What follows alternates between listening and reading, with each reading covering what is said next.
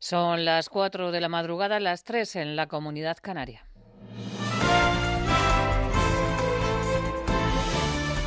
Noticias en Onda Cero.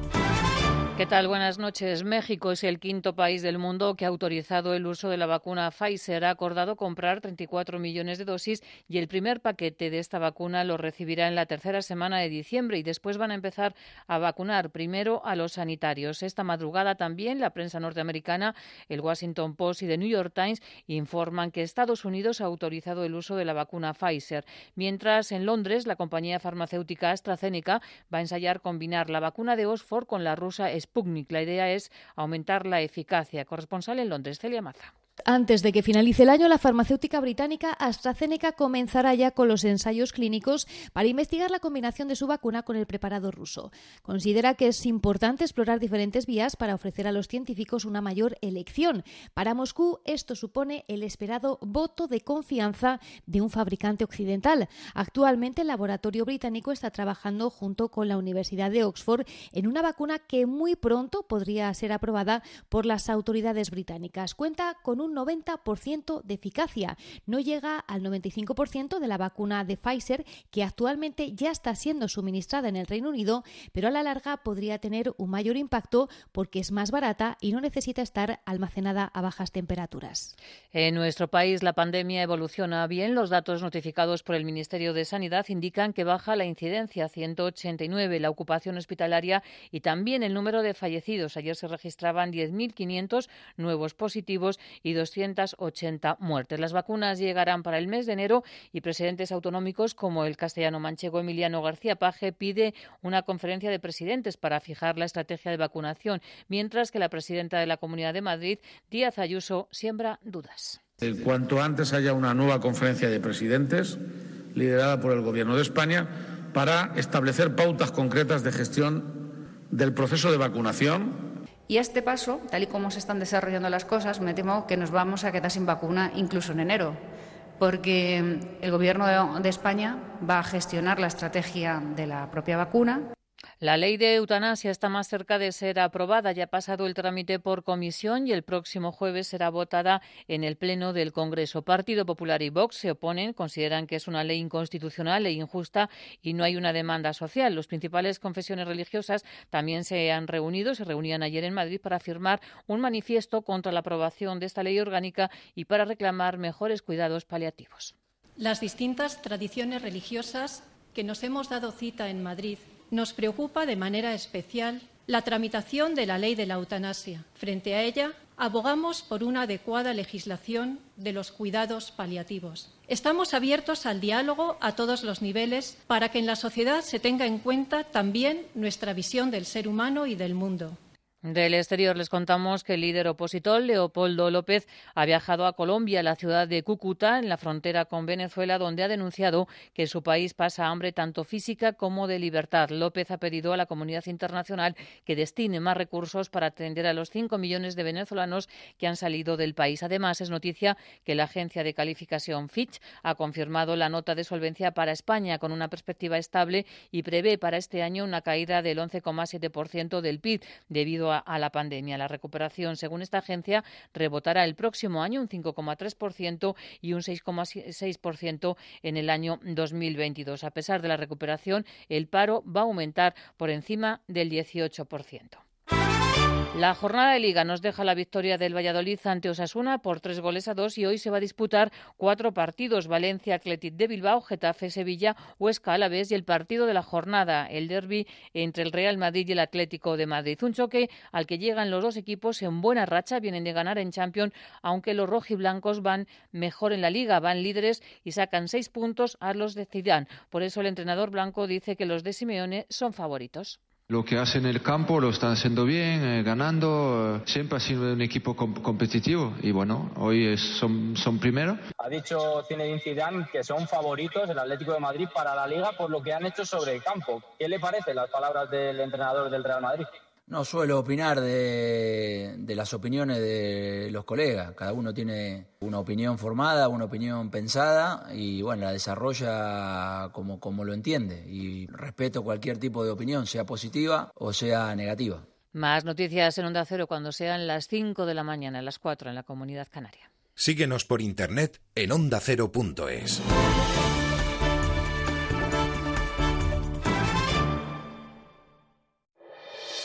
Este sábado, prepárate, porque toca Derby madrileño. Toda la emoción de un partido que puede marcar el resto de la liga. La narración, el análisis y la opinión de los mejores especialistas. Yo creo que es una faceta que un equipo grande también lo tiene que tener. No solo ir siempre atacar y presionar, ¿eh? defendiendo bien, tirar una contra o dos y luego vuelves otra vez a lo tuyo. El Atlético de Madrid este año se está demostrando una cosa que es muy importante a sí mismo, es decir, que el Atlético de Madrid cuando va arriba y cuando está jugando como está jugando este año, gana a cualquiera y en cualquier momento, lo cual el Atlético de Madrid tiene que ser un equipo que tiene que ir a ganar este partido. Real Madrid, Atlético de Madrid. Además, Getafe Sevilla, Huesca Alavés, atención especial a los encuentros de Segunda División y toda la información del Gran Premio de Abu Dhabi de Fórmula 1. Este sábado desde las tres y media de la tarde, Radio Estadio, con Antonio Esteba y Javier Ruiz Taboada. Te mereces esta radio. Onda Cero, tu radio. Onda Cero quiere ser aún más útil para ti. Ofrecerte, como siempre, información contrastada y fiable en todo momento, pero además en todos los formatos, para que puedas acceder al instante a los datos actualizados, para que nos escuches y nos veas. Por eso Onda Cero ha renovado su web, más visual e intuitiva, con nuevas funcionalidades, buscador avanzado, área personal, un diseño más actual para una web que se adapta mejor a tu móvil para que accedas a nuestros programas y a la última hora desde donde quieras y cuando quieras. Ahora Onda Cero se escucha y se ve. Descubre la web renovada de Onda Cero. Te mereces esta radio. Onda Cero, tu radio.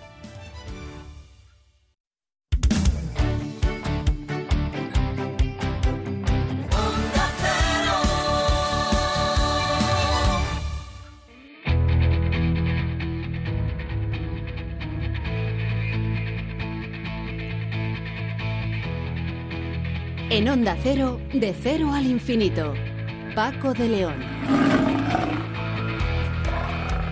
Señoras y señores, muy buenas madrugadas en estos días prenavideños y con el primer plano de la actualidad mundial fijado en las vacunas, que parece que ahora sí ya están prácticamente listas para eh, empezar el sistema de vacunación. Bueno, en el programa tenemos mucho, así que vamos a ir rápidamente con ello. Vamos a hablar con María Montoya, que es inmunóloga del Centro de Investigaciones eh, Biológicas Margarita Salas. Nos va a hablar de la plataforma de células in vitro para estudiar cómo el coronavirus SARS-CoV-2 causa la inflamación de los tejidos y la muerte de las células, especialmente las pulmonares. Sonsoles Sánchez Reyes nos contará la apasionante historia de los zares de Rusia. José David de la Fuente nos habla hoy de la sucesión de Fibonacci, sí, el de los conejos, el mismo. Hablaremos con Andrés Barbosa, investigador del CSIC, y nos, preguntaría, nos preguntaremos qué pasaría si el SARS-CoV-2 infectara a especies como ballenas, focas o pingüinos de la Antártica, el único lugar en el planeta Tierra donde no ha llegado el virus. Y hablaremos asimismo con Pilar Cruz Guzmán, que es directora del programa de especialización en prevención de blanqueo de capitales y financiación del terrorismo de ICADE.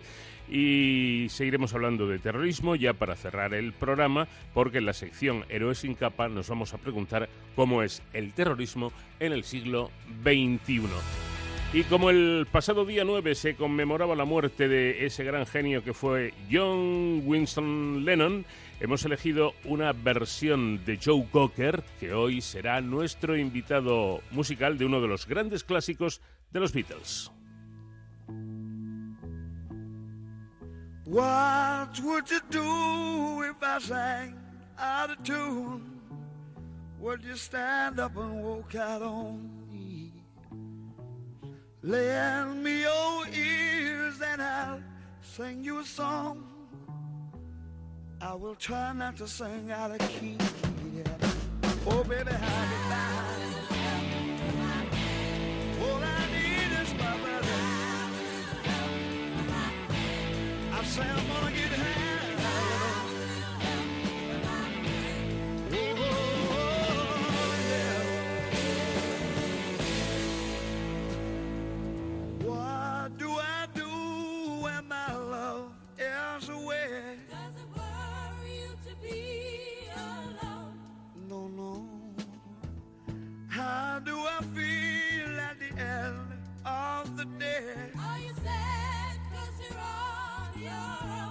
Tell, don't even say it no more. Gonna get out and not afraid. Yeah, yeah, yeah,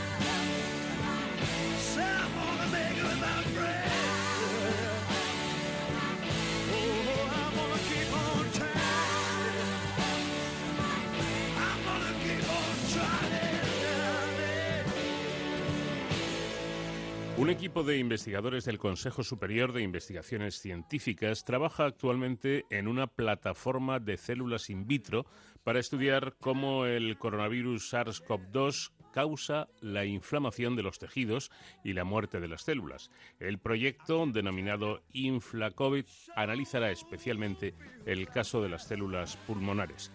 María Montoya es inmunóloga del Centro de Investigaciones Biológicas Margarita Salas del CSIC. ¿Qué tal, María? Muy buenas noches.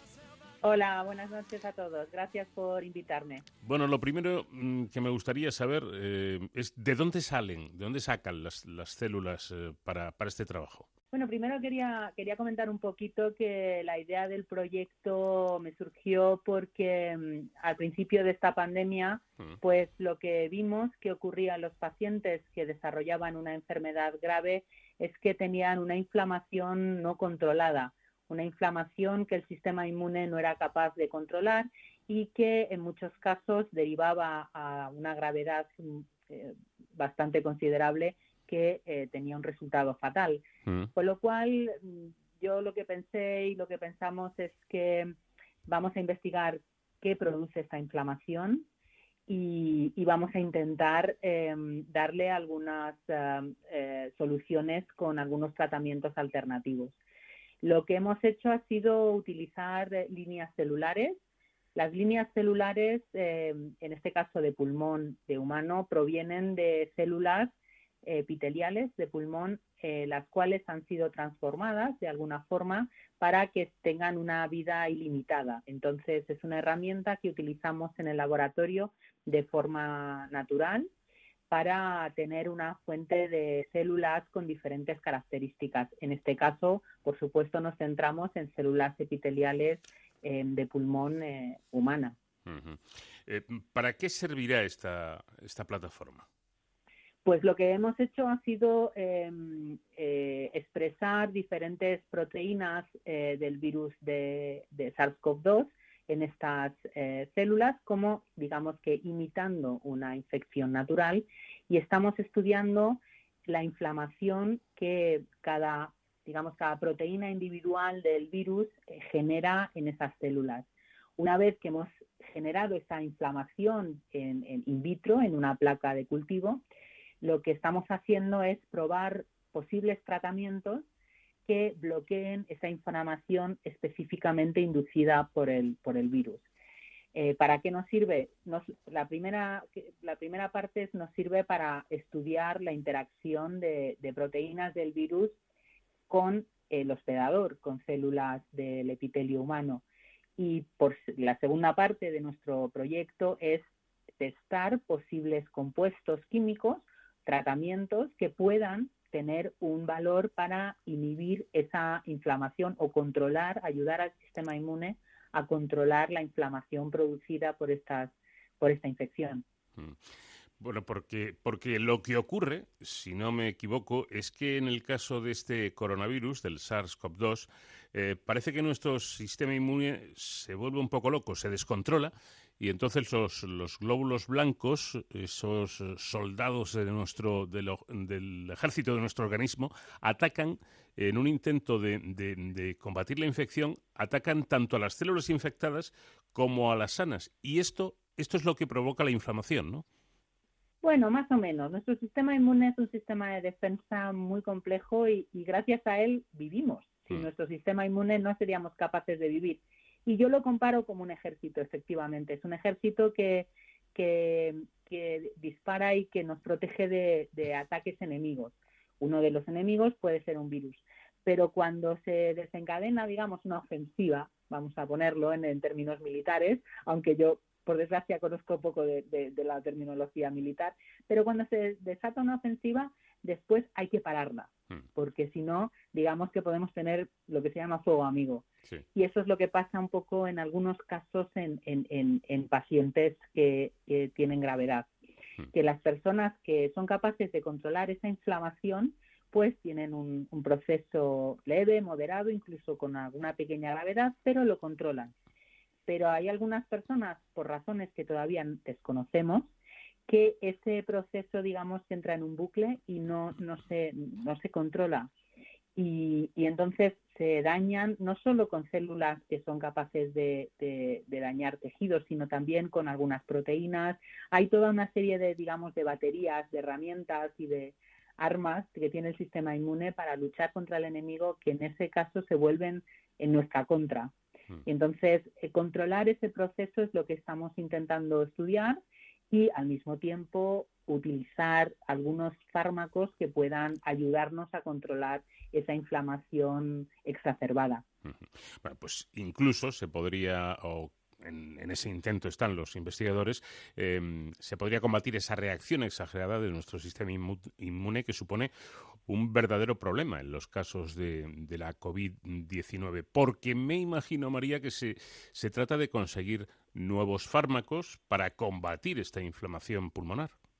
Efectivamente, nuevos fármacos que específicamente eh, combatan, eh, digamos, regulen la inflamación pulmonar en los pacientes que ya la han desarrollado, porque debemos de pensar que alrededor de un 80-85% de las personas que se infectan son capaces de controlarlo, su sistema inmune es capaz de controlarlo pero tenemos un porcentaje de entre un 10 y un 15% de personas que no son capaces de controlarlo. Y esas son las personas a las que, esas situaciones son las que nosotros querríamos revertir o ayudar a controlar para que no se llegue a que las personas puedan estar en, en UCI o con fallos respiratorios comprometidos. Bueno, como usted explica, esto me parece interesante, el, el proceso de la inflamación eh, no es más que una reacción local de los tejidos frente a un agente que provoca eh, daño en ellos, ¿no?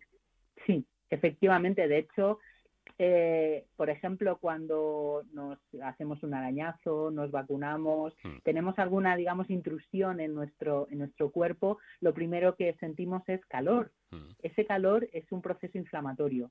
Y ese proceso inflamatorio es necesario porque está llamando al sistema inmune diciendo, oye, aquí hay un problema, tenemos que solucionarlo. Hay un, hay una, un, rasguño, un, lo que sea, una herida, y lo, lo, primero es ese proceso que ya se definió ¿no? por los médicos hace ya muchos siglos como, como rubor y calor, etcétera, ¿no? como un proceso que, que, es inherente en el, en el cuerpo humano como una reacción a algo extraño, ¿no? a una infección o algún, algún em, desafío que, que tenemos en el cuerpo. Es cierto, y yo creo que, eh, bueno, creo no, estoy seguro, la experiencia la, la, hemos tenido todos, ¿no? El más mínimo arañazo, una cosa eh, prácticamente superficial, provoca inmediatamente o casi inmediatamente la inflamación. Como, como usted bien explica, es, es un aviso que da el organismo. Cuidado que aquí hay algo, ¿no? Efectivamente. Y es natural, es correcto, eh, lo necesitamos eh, pero eh, al mismo tiempo, una vez que ya se soluciona o que, o que el sistema inmune empieza a trabajar, tiene que controlarse, porque si sigue sería pues eso, entrar en un bucle mm. en el cual no hay control y entonces puede causar más problemas de los que quiere solucionar, digamos, porque el problema por ahora, según los conocimientos que tenemos, el problema que ocurre en los pulmones de los pacientes graves de, de COVID es que hay tal inflamación que realmente la función del pulmón se ve comprometida, que es respirar. Entonces, si no podemos respirar, por mucha respuesta inmune que tengamos, realmente, pues mm, el problema es otro eh, y es el que nosotros que estamos investigando. ¿Y por qué si, si normalmente el, organismo, nuestro organismo, está muy acostumbrado a hacer esto, como hemos puesto como ejemplo, pues un, rasguño, una herida, una fractura incluso, o, lesiones más graves? Bueno, lo natural es que se inflame el, lugar eh, hasta, cierto punto, ¿no? ¿Qué ocurre con, con este virus que hace que se descontrole de tal manera que, que, no, la inflamación no solamente no para, sino que va a más. Sí, eso es esa es nuestra pregunta base. ¿Qué es lo que ocurre? ¿Qué tiene de diferente este virus de respecto a otros procesos inflamatorios? Aquí, como siempre, la, respuesta no es sencilla por varias razones. Primero, tenemos que tener en cuenta el virus. El virus, eh, este coronavirus, es en algunos aspectos parecidos a otros coronavirus en los cuales ya hemos visto, digamos, primos hermanos suyos. El del SARS-CoV del, 2000, del 2002, 2003, que ya algunas partes de ese virus eran capaces de generar una respuesta inflamatoria no controlada. Entonces, nosotros lo que hemos hecho es, basándonos en esos estudios anteriores, eh, ver en este, en este nuevo virus esas regiones que tiene del virus que son capaces de provocar esa inflamación, si son parecidas o no, qué características tienen, y eso es lo que estamos estudiando. Eso, digamos, por la parte del virus. Pero luego, por la parte del hospedador, es decir, de nosotros, mm. pues hay otras condiciones que, digamos, que favorecen a la inflamación. Por ejemplo, las personas que tienen obesidad, pues tienen ya, digamos, un estado inflamatorio que ya mm, es, digamos, superior al de, al de la mayoría de las personas. Hay gente con problemas de otra, eh, otras patologías que pueden favorecer este, este estado inflamatorio desregulado que tienen los pacientes graves. También las personas mayores tienen una propensión a tener pues un, estado inflamatorio desregulado. Todo eso se junta, digamos, son dos factores, ¿no? El, patógeno, el virus y el hospedador, que somos nosotros, y las condiciones de cada uno. Mm. Hablando de, este tipo de pacientes que, que pueden ser más vulnerables, eh, pues usted ya, ha mencionado algunos casos, pero también se incluye en este, en este mm, grupo de riesgo las personas diabéticas. ¿Por qué tener diabetes eh, puede, puede favorecer la, actividad del virus? Bueno, es un, eh, hay varias hay varias razones para, mm. para este, este, este estado. una de ellas también es la inflamación porque estas personas pueden tener unos, unos mecanismos para generar inflamación diferentes, de hecho las tienen eh, que otras personas. Y también tenemos que tener en cuenta que este virus no solo afecta a los pulmones, sino afecta a otros órganos, eh, sobre todo el sistema circulatorio, porque tienen el receptor de este virus, y otros órganos que pueden estar relacionados con eh, los procesos que tienen las personas diabéticas. Entonces, ahora mismo se está, se está estudiando no quiero adelantar eh, resultados porque no son mis trabajos, pero se está estudiando eh, los procesos que tienen las personas vulnerables como las personas diabéticas. Bueno, y a todo esto, em, doctora, habrá quien se pregunte, pero hombre, estos van con retraso, ¿no? Si ya, ya han empezado las, las campañas de vacunación en Reino Unido, en, Rusia y demás, eh, ya tenemos la vacuna, pues ya lo que hay que hacer es vacunar. Yo creo que convendría que explicáramos que esto no es tan simple. Es decir, que la vacuna, evidentemente, es un gran logro y si funciona estupendamente bien, pues ya ni, ni les cuento, ¿no? Pero aun habiendo vacuna, eh, tendrá que haber eh, un, tratamiento específico para posibles contagios de, SARS-CoV-2, porque la vacuna no va a echar al virus. ¿no? No lo va a despedir así por las buenas. A ver, primero, gracias por esta, por esta pregunta, pero primero quería aclarar que mm, prefiero hablar en plural de mm. vacunas. ¿no? vacunas, sí, sí. Mm. Vacunas, porque no es una, sino son muchas en el mundo. También las que estamos haciendo, y yo estoy también participando en un diseño de una vacuna en España. Eh, va a haber muchas vacunas muy diferentes, cada una de ellas. Y, pero lo que todavía no sabemos es em, el efecto que tienen a largo plazo estas vacunas. Quedan todavía muchas eh, preguntas por contestar. Las vacunas van a ser muy importantes, van a ser muy positivas y desde luego yo cuando me toque el momento de vacunarme me vacunaré cuando sea eh, este momento en España sin ningún problema.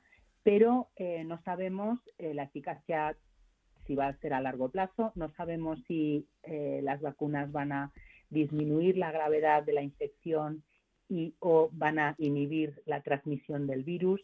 Todavía quedan muchísimos interrogantes que no sabemos y no sabemos si la eficacia va a ser del 100% y en todas las personas con, digamos, vulnerabilidad u otras patologías.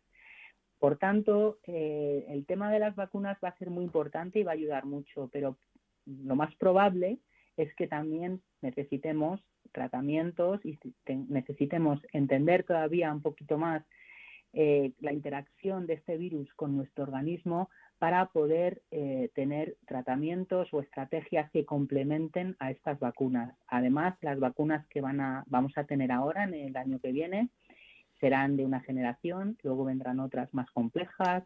Eh, poco a poco tendremos vacunas que, que nos ayuden cada vez más, pero quizás al principio las vacunas que se van a producir no tengan, quizá no, vamos a ser prudentes, no tengan toda la protección que deseamos eh, y durante todo el tiempo que deseamos.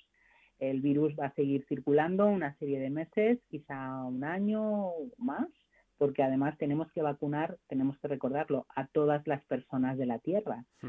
En un 60 o 70%. Eso es una labor, vamos, eh, colosal. Y pasará tiempo. Y mientras no queremos no queremos infectarnos, no queremos que haya gente en las UCIs, no queremos que haya personas que tengan complicaciones ni que, por supuesto, fallezcan. O sea que tenemos que seguir trabajando, tenemos que seguir investigando tenemos que seguir financiando la ciencia, que es la que nos va a salir, nos va a sacar de este problema. La ciencia y los sanitarios y la investigación científica y sanitaria, que es la que nos va a sacar de, un problema como esta infección de SARS-CoV-2. Además, me imagino que los tratamientos terapéuticos serán perfectamente conciliables con eh, los tratamientos preventivos. Efectivamente, eh, una cosa es la prevención y otra cosa es cuando ya tienes la infección lo que lo que se te tiene que administrar para que no tengas un proceso de gravedad. Entonces, eh, esas dos vías hay que mantenerlas porque todavía no desconocemos toda la eficacia que pueda tener la vacuna y como digo, es que tenemos que vacunar a, prácticamente toda la humanidad. Y eh, eso nos va, nos, vamos a tardar un poquito. Sí, leí, doctora, hace unos días que está previsto aproximadamente que para el verano, el verano de eh, próximo, se, se pueda haber vacunado al 70% de la población mundial. Es decir, quedaría todavía otro 30% más, ¿no? Bueno, el 70% de la población mundial para el verano es una labor eh, colosal. No, eh, claro, y tanto, y a lo mejor una opinión bastante optimista, ¿no? Sí, yo creo que es bastante optimista porque esta es una infección que sabemos que no atiende de clases sociales, de fronteras, de viaja perfectamente con nosotros.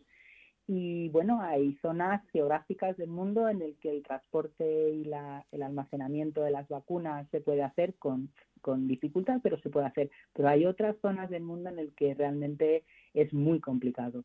Mm. Entonces, llegar a, todo el mundo, a toda la población del mundo, eso es un reto eh, que la humanidad no se ha enfrentado con tan poco espacio de tiempo. Mm. Eh, la, única, la enfermedad que primero se erradicó de eh, humana fue la, la, viruela y tardamos de, decenas de años en hacerlo en todo el mundo. Mm. Entonces, bueno, vamos a, vamos a ver cómo nos enfrentamos a este reto eh, tan enorme. Y por último, ya para, para finalizar, María, y creo que no es precisamente un asunto menor, sino todo lo contrario, em, aquellos que dicen que no se van a vacunar, que ellos no se fían y que quieren ver primero resultados y, y, demás. Eh, podemos afirmar categóricamente que, que las vacunas son eh, totalmente seguras, que no, que no pasa absolutamente nada, que lo malo sería no tener las vacunas en lugar de tenerlas? A ver, la vacunación junto con las mejoras higiénicas ha sido lo que, lo que ha hecho que tengamos la sociedad que tenemos ahora mismo. Es, ha sido un, hito eh, tremendo para el desarrollo de nuestra, de nuestra sociedad. Yo entiendo, porque además entiendo a las esas personas que, que dicen que, que no quieren vacunarse ahora, que quieren esperar, que quieren ser prudentes. Entiendo todas esas, eh, digamos, pensamientos, pero tienen, creo que es muy importante explicar a la sociedad el proceso tan riguroso que sufren las vacunas para que sean aprobadas, al menos en Europa, que es el que yo conozco. Las agencias, hay unas agencias regulatorias, tanto la española como europea, eh, que la española y la de todos los países de Europa pertenece a la europea, en la, las cuales se evalúan de forma exhaustiva todos los informes que se presentan de las, de, las empresas y todos los informes y experimentos que se han hecho. Y el, la, primera, eh, la primera fase de cualquier vacuna es seguridad. Si una vacuna no es segura, no se aprueba, no se comercializa. Eso es importantísimo que, que la gente lo entienda. Si una vacuna genera efectos secundarios no admisibles, que como hemos dicho, por ejemplo, una, un, un, un, cuando te administran una vacuna de la gripe, tener un poquito de, de, que esté caliente, que esté, que se inflame un poquito, tener un poquito de inflamación es correcto, está bien, es admisible. Lo que no es admisible es tener efectos, digamos, graves. Si una vacuna tiene efectos no admisibles, solo, solo se admite, solo se aprueba si son leves. Eso jamás va a llegar a las farmacias y a los, a los hospitales para administrarse. Eso es muy importante.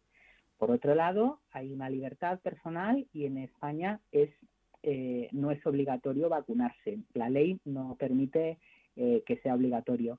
Entonces, hay la libertad personal, pero desde luego es mucho mejor unos pocos efectos secundarios de la vacuna y efectos leves que, el riesgo de padecer la enfermedad y tener una enfermedad grave. Desde luego, si yo lo pongo en una balanza, a mí me compensa tener unos, un pequeño eh, escozor, una pequeña molestia en un brazo, a el riesgo de poder pasar la enfermedad y tener complicaciones. Hombre, eso parece claro, ¿no? Como cuando uno tiene una fractura en un brazo, que te arreglen la, fra la fractura duele. Eh, duele y mucho, sí. pero, pero ¿Sí? te la arreglan. Te la claro. arreglan. Si, si, no te hacen daño para arreglártela, pues ahí va a permanecer la fractura y puede derivar en cosas mucho más graves. Efectivamente. Entonces, eh, creo que los beneficios son superiores, pero tiene que quedar muy claro que las agencias regulatorias son extremadamente estrictas y que no van a aprobar nada que no sea eh, seguro y que si tiene unos efectos mmm, pequeños, sea pues como la vacuna de la gripe u otras vacunas que nos hemos administrado, sí. que bueno, que puedes tener un poquito de inflamación, está rojo, ese día a lo mejor tienes un poquito de dolor de cabeza, sí. eh, efectos secundarios completamente admisibles y que no tienen ninguna relevancia en tus, ni para tu salud ni para tu vida diaria. María, ¿usted se va a vacunar? Sí, como he dicho, en el momento que a mí eh, me toque por edad y, y por eh, eh, trabajo, etcétera, eh, sí, por supuesto. Y de hecho, bueno, es, yo pertenezco a la sociedad, a la junta directiva de la Sociedad Española de Inmunología mm. y es una de las sociedades que está en contacto con la Dirección General de Salud Pública para comentar todos los um, los planes y las estructuras de vacunación en, en, en España, en el, dentro del Ministerio de Sanidad. Yo personalmente, cuando sea mi turno, me vacunaré porque he visto y sé cómo es, he visto el efecto de las vacunas y sé cómo es el proceso, sé que no se va a aprobar nada que no sea seguro. Pues si me hace hueco yo me voy con usted a vacunarme también, sin ningún problema. Cuando nos toque, sí, sí, cuando nos toque estaremos en la, en la fila de, de, del hospital o del centro de salud según se, se organice. Efectivamente. María Montoya, que, que, lo ha explicado usted muy bien, ¿eh? que da gusto escuchar a gente que sabe y que además sabe explicarlo y yo creo que mm, el asunto es lo suficientemente importante como para habernos extendido porque merece la pena. Está en juego o hay en juego muchas cosas, ¿no? Y, y eso yo es a lo que. Que, sí, yo creo que eh, esta, esta pandemia nos ha enseñado que, que si no se conocen ciertos eh, términos o ciertos procesos, se genera mucha mucha ansiedad. En la gente yo he visto mucha ansiedad, muchas ganas de conocer, muchas preguntas que si no tienes un, una formación científica, pues lógicamente te suenan pues a chino, a muchísima gente le suenan a chino o a algo completamente fuera de este planeta. Uh -huh. Pero eh, creo que es importante hacer esta labor de, de explicar a la gente sencillamente lo que ocurre y con esa información todo el mundo luego puede tomar su decisión de vacunarse, no vacunarse, hacer esto, hacer o hacer lo otro, pero que haya una información veraz, eh, sin, sin tergiversaciones, sin noticias falsas, es muy importante para que todo el mundo sepa la decisión, que tenga una, una decisión formada eh, y que, bueno, actúe en consecuencia. María Montoya, inmunóloga del Centro de Investigaciones Biológicas Margarita Salas, centro dependiente del CSIC. Muchísimas gracias por habernos atendido y enhorabuena por el trabajo que llevan a cabo. Muchas gracias a ustedes. Vamos de cero al infinito en onda cero.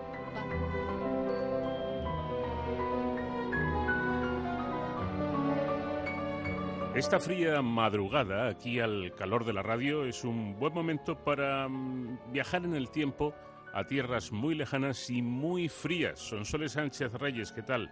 Buenas noches. Buenas noches, Paco. Y es que hoy has querido recordar en estos paseos eh, por la historia, precisamente, la historia de los zares. Los zares rusos, Nicolás II y Alejandra, se casaron en 1894. Tuvieron cuatro hijas, Olga, Tatiana, María y Anastasia. Alexei, el heredero varón, nació el último, en 1904. Eran una familia unida y feliz. En 1905, la derrota bélica ante Japón hizo que Nicolás II perdiese prestigio en su país y en el extranjero, y una revuelta interna le obligó a crear la Duma, un cuerpo legislativo electo. En 1914, Rusia entró en la Primera Guerra Mundial, costando millones de vidas. El zar estaba ajeno a su popularidad y a su apodo Nicolás el Sanguinario. El Palacio de Invierno en San Petersburgo era la residencia de los zares del siglo XVIII, pero Nicolás II y su familia vivían en el Palacio Alexander, en Tsarskoye-Selo, a 30 kilómetros. Allí Alejandra, alemana, que no hablaba ruso, esquivaba el rechazo de la corte y ocultaba la enfermedad del zarevich Alexei, la hemofilia, que podía incapacitarlo para el trono. La zarina, que había heredado la hemofilia de su abuela, la reina Victoria de Inglaterra, se la transmitió a su hijo, afectando a la coagulación de la sangre. Un pequeño golpe o corte podía desencadenar una intensa hemorragia interna o externa. La salud de Alexei era la mayor prioridad.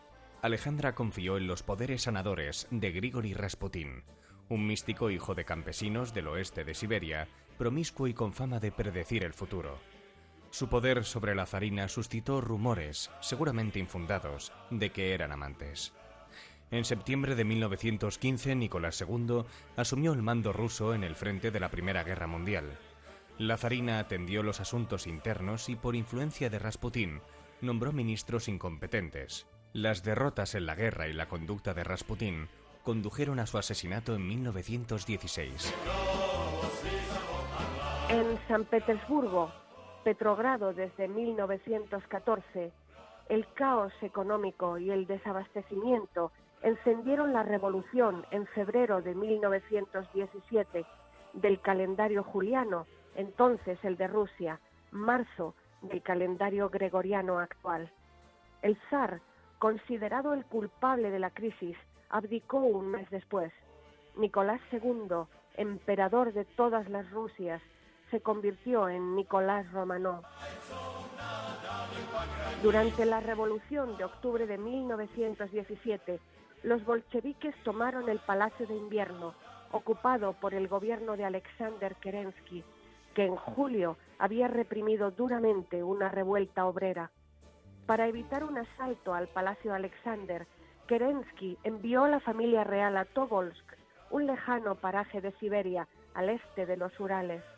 Probablemente pensaba llevarlos después hasta Manchuria, desde donde podrían ponerse a salvo en Japón. a la finca de Tobolsk, antigua residencia del gobernador, donde los zares fueron retenidos hasta la primavera de 1918, acompañados de 39 sirvientes, Alejandra se llevó cuadros, la vajilla de plata, la porcelana china, los manteles de lino, su fonógrafo con discos, las cámaras y álbumes de fotos, la familia disfrutó del aire libre y de la bienvenida de la gente de allí. Soñaban exiliarse en Inglaterra, pues el rey Jorge V era primo del zar, o en su residencia de verano de Crimea. Con los bolcheviques y Lenin al frente de Rusia, los Romanov fueron trasladados a Ekaterimburgo, ciudad antizarista, aduciendo que los monárquicos podían facilitar su huida de Tobolsk. En Ekaterimburgo, la familia se alojó en la llamada Casa Ipatiev, por su anterior propietario, o Casa del Propósito Especial para los guardianes. Paradójicamente, la dinastía Romanov había ascendido al poder 300 años atrás en otro lugar de nombre Ipatiev, un monasterio junto al río Kostrova, a 2.000 kilómetros. La casa con jardín fue rodeada con una empalizada de madera tan alta como las copas de los árboles, y pintaron de blanco los cristales de las ventanas. El hombre al mando, Avdiv, era corrupto. Sus hombres robaban a los Romanov, pero no cruel. Los guardias eran obreros locales. Los Romanov llegaron a hacerse amigos de ellos. Los bolcheviques sustituyeron a Avdev por Yakov Yurovsky, que acabó con los hurtos, instituyendo un régimen estricto. Aunque mantuvo una relación distante con la familia real, caía bien a Nicolás. Una vez más, este se equivocaba. El 14 de julio, un sacerdote local, el padre Storocev, fue a oficiar misa. Los últimos civiles que vieron a los Romanov vivos fueron cuatro mujeres que limpiaron la casa Ipatiev. Les sorprendió el contraste entre la arrogancia de la familia que difundía la propaganda antizarista y las personas sencillas que encontraron. Las hermanas se ofrecieron a ayudar a fregar los suelos. La noche del 16 de julio, un telegrama informaba a Lenin de la decisión de acabar con los prisioneros. Los levantaron a la una y media de la madrugada.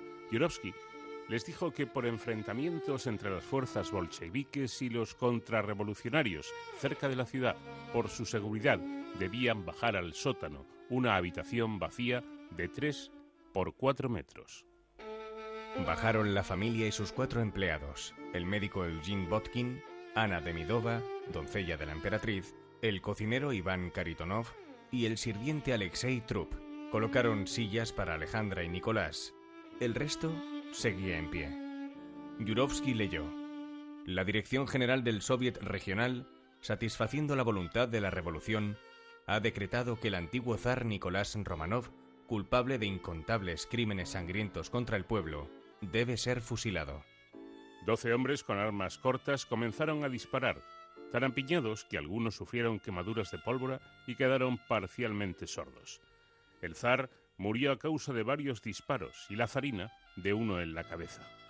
Las grandes duquesas sobrevivieron. Por indicación de la zarina, sus ropas llevaban cosidas las joyas imperiales, su salvoconducto en caso de salir libres, y eso actuó como escudo. Un hombre borracho llamado Ermakov los acuchilló con una bayoneta para rematarlos. Los once cuerpos fueron cargados en un camión. Intentaron dejarlos en una mina poco profunda llamada Ganina Yama, que no pudieron volar con granadas. Siguieron camino y el camión quedó atrapado en el fango. Entonces sacaron dos cuerpos, los de Alexei y María, y los enterraron en el bosque. Los otros nueve, empapados en ácido, se quemaron y enterraron cerca. Las muertes no se confirmaron oficialmente hasta 1926.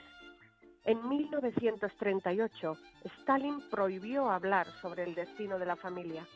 La casa fue museo de la revolución y tuvo otros usos hasta que en 1977 se decidió demolerla para que no se convirtiera en lugar de peregrinación.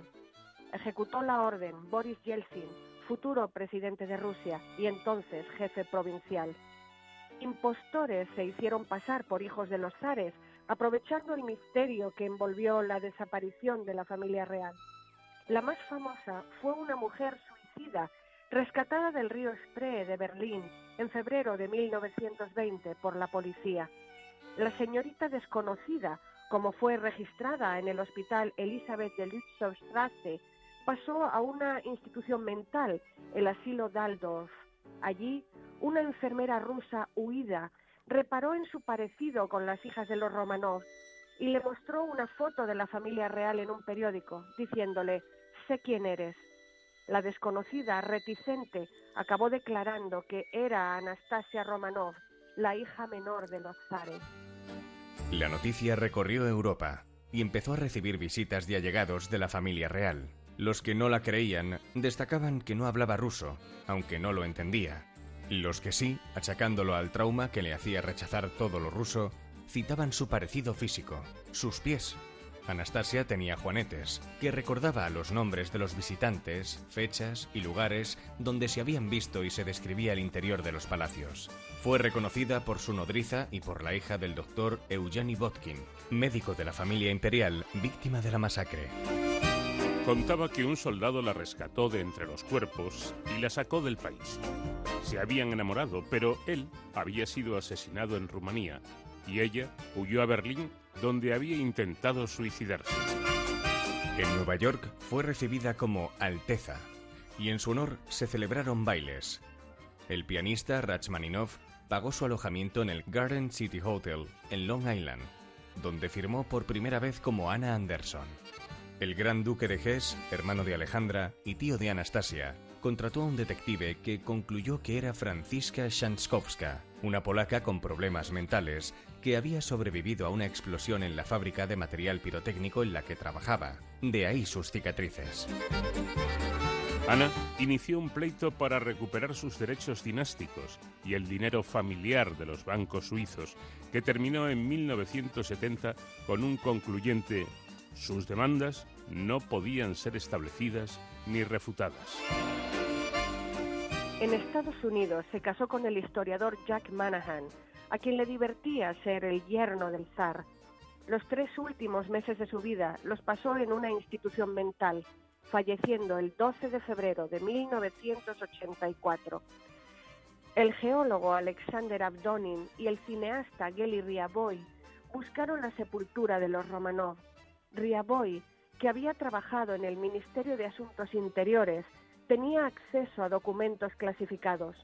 Una publicación de 1926 situaba la fosa en un lugar pantanoso y había una foto de 1919 de un puente. Localizaron esa estructura y en mayo de 1979 la tumba. Tras la caída de la Unión Soviética el hallazgo se hizo público. En 1991 una excavación oficial descubrió nueve cuerpos. Científicos británicos compararon su ADN mitocondrial con el de parientes conocidos. En 1993 se anunció que eran los zares, Olga, Tatiana y Anastasia, y los cuatro sirvientes. En 1998 los Romanov fueron enterrados en San Petersburgo, en la Catedral de San Pedro y San Pablo, lugar tradicional de sepultura de los zares. En el año 2000, la Iglesia rusa ortodoxa canonizó a la familia y en Ganinayama, el primer lugar donde intentaron dejar los cadáveres, se levantó un monasterio. En 2003 se consagró la iglesia de la sangre derramada en Ekaterimburgo, donde estuvo la casa Ipatier.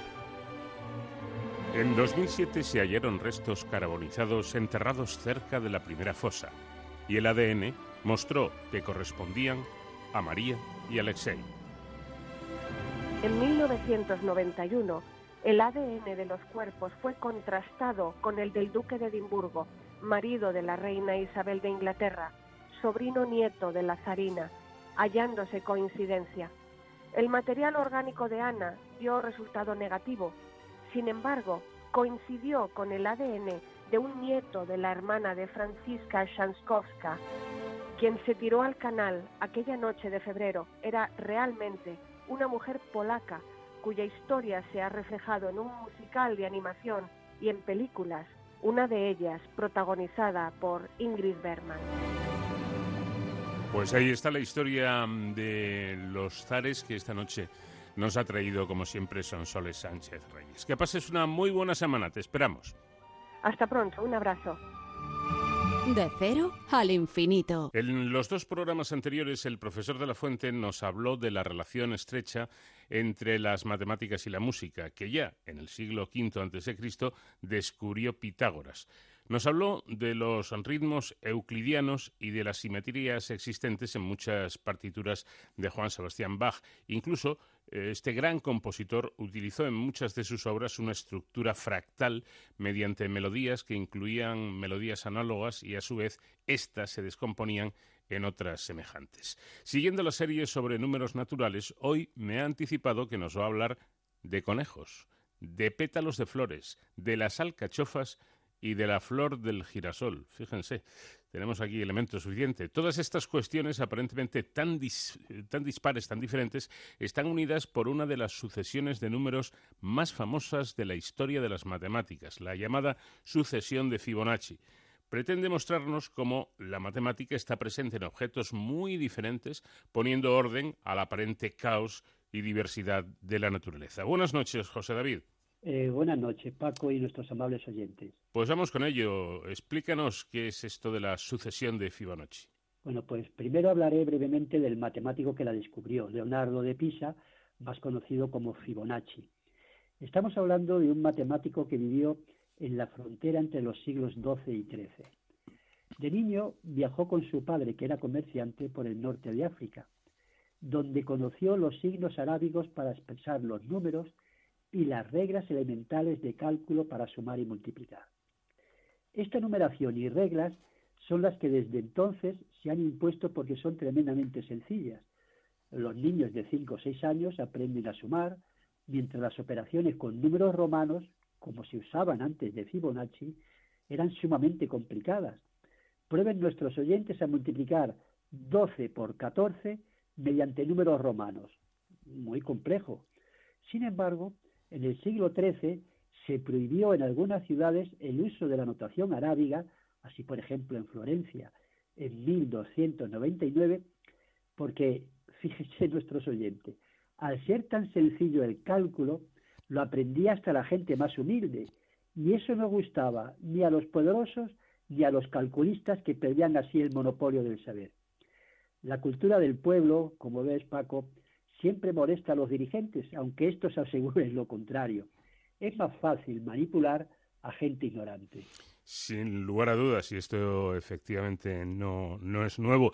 Y no hay que olvidar que lo que verdaderamente nos da la libertad es el conocimiento. Eso está por encima de todo lo demás y, por supuesto, muy por encima de la política. Conocer, saber, eh, aprender es lo que realmente nos hace que podamos ser libres. Perfecto, Paco. Pues bien, a Fibonacci le propusieron el siguiente problema. Eh, disponemos de una pareja de conejos. Suponemos que cada pareja engendra cada mes, a partir del segundo, otra pareja, que a su vez es reproductiva a partir del segundo mes. ¿Cuántas parejas de conejos vamos teniendo a lo largo de los meses de un año? Suponiendo, claro está, que ningún conejo muere. Estoy seguro que muchos de nuestros oyentes lo saben hacer, no es complejo. Si disponemos de un bolígrafo, de una hoja, y vamos anotando lentamente los resultados.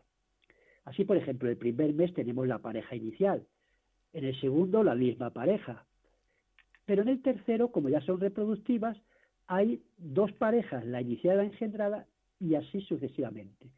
De este modo se van obteniendo la sucesión de números 1, 1, 2, 3, 5, 8, 13. Es decir, el número de parejas de cada mes es la suma de las parejas de los dos meses anteriores. Esa es la sucesión de Fibonacci. Así, por ejemplo, después del 8 y del 13 vendrá, sumamos 8 y 13, y viene el 21. Bueno, curiosa esta sucesión, pero ¿qué importancia tiene? Pues que la naturaleza, sin saber matemáticas, la utiliza con mucha frecuencia. Invito a los oyentes a que cuenten el número de pétalos de distintas flores, especialmente de las margaritas. En la mayoría de las flores, este número de pétalos, curiosamente, es un término de esta sucesión. Tres, cinco, ocho.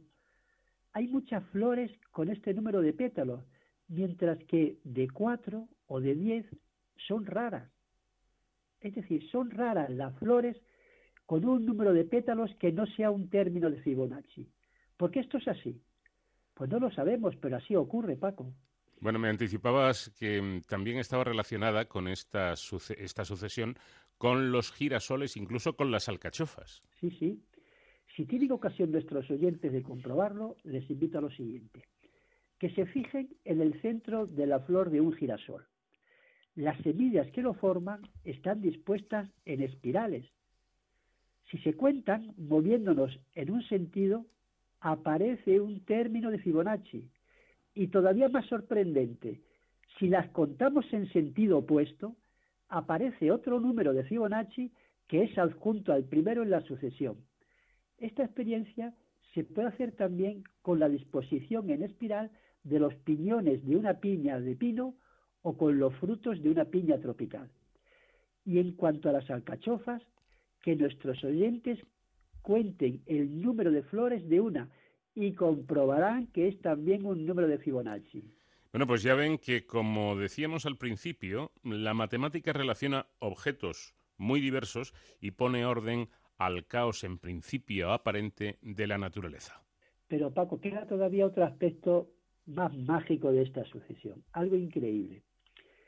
Si algún oyente construye esta sucesión en la que partiendo de uno y de uno, cada término es la suma de los dos anteriores, pues que vaya dividiendo cada término entre el anterior y va resultando otra sucesión que curiosamente se va aproximando al número 1,618 puntos suspensivos. Que este número es el número de la armonía y de la belleza para los artistas clásicos del Renacimiento y muchos actuales. Este número se denomina por eso número áureo. Es el más famoso en la historia del arte y hablaremos de él en el próximo programa y de este modo comprobaremos cómo las alcachofas, los conejos, las piñas, los girasoles están relacionados también con el Partenón, con el rostro de la Mona Lisa o con la pirámide de Keos. Qué grande es la matemática, Paco. Bueno, pues el próximo programa promete, ¿eh? con ese número áureo y con la denominada divina proporción. Parece que la belleza está muy relacionada con este número del que nos hablará el profesor de la Fuente la próxima semana. Gracias, José David. Un fuerte abrazo. Un fuerte abrazo a ti y a todos nuestros oyentes. En Onda Cero, de cero al infinito.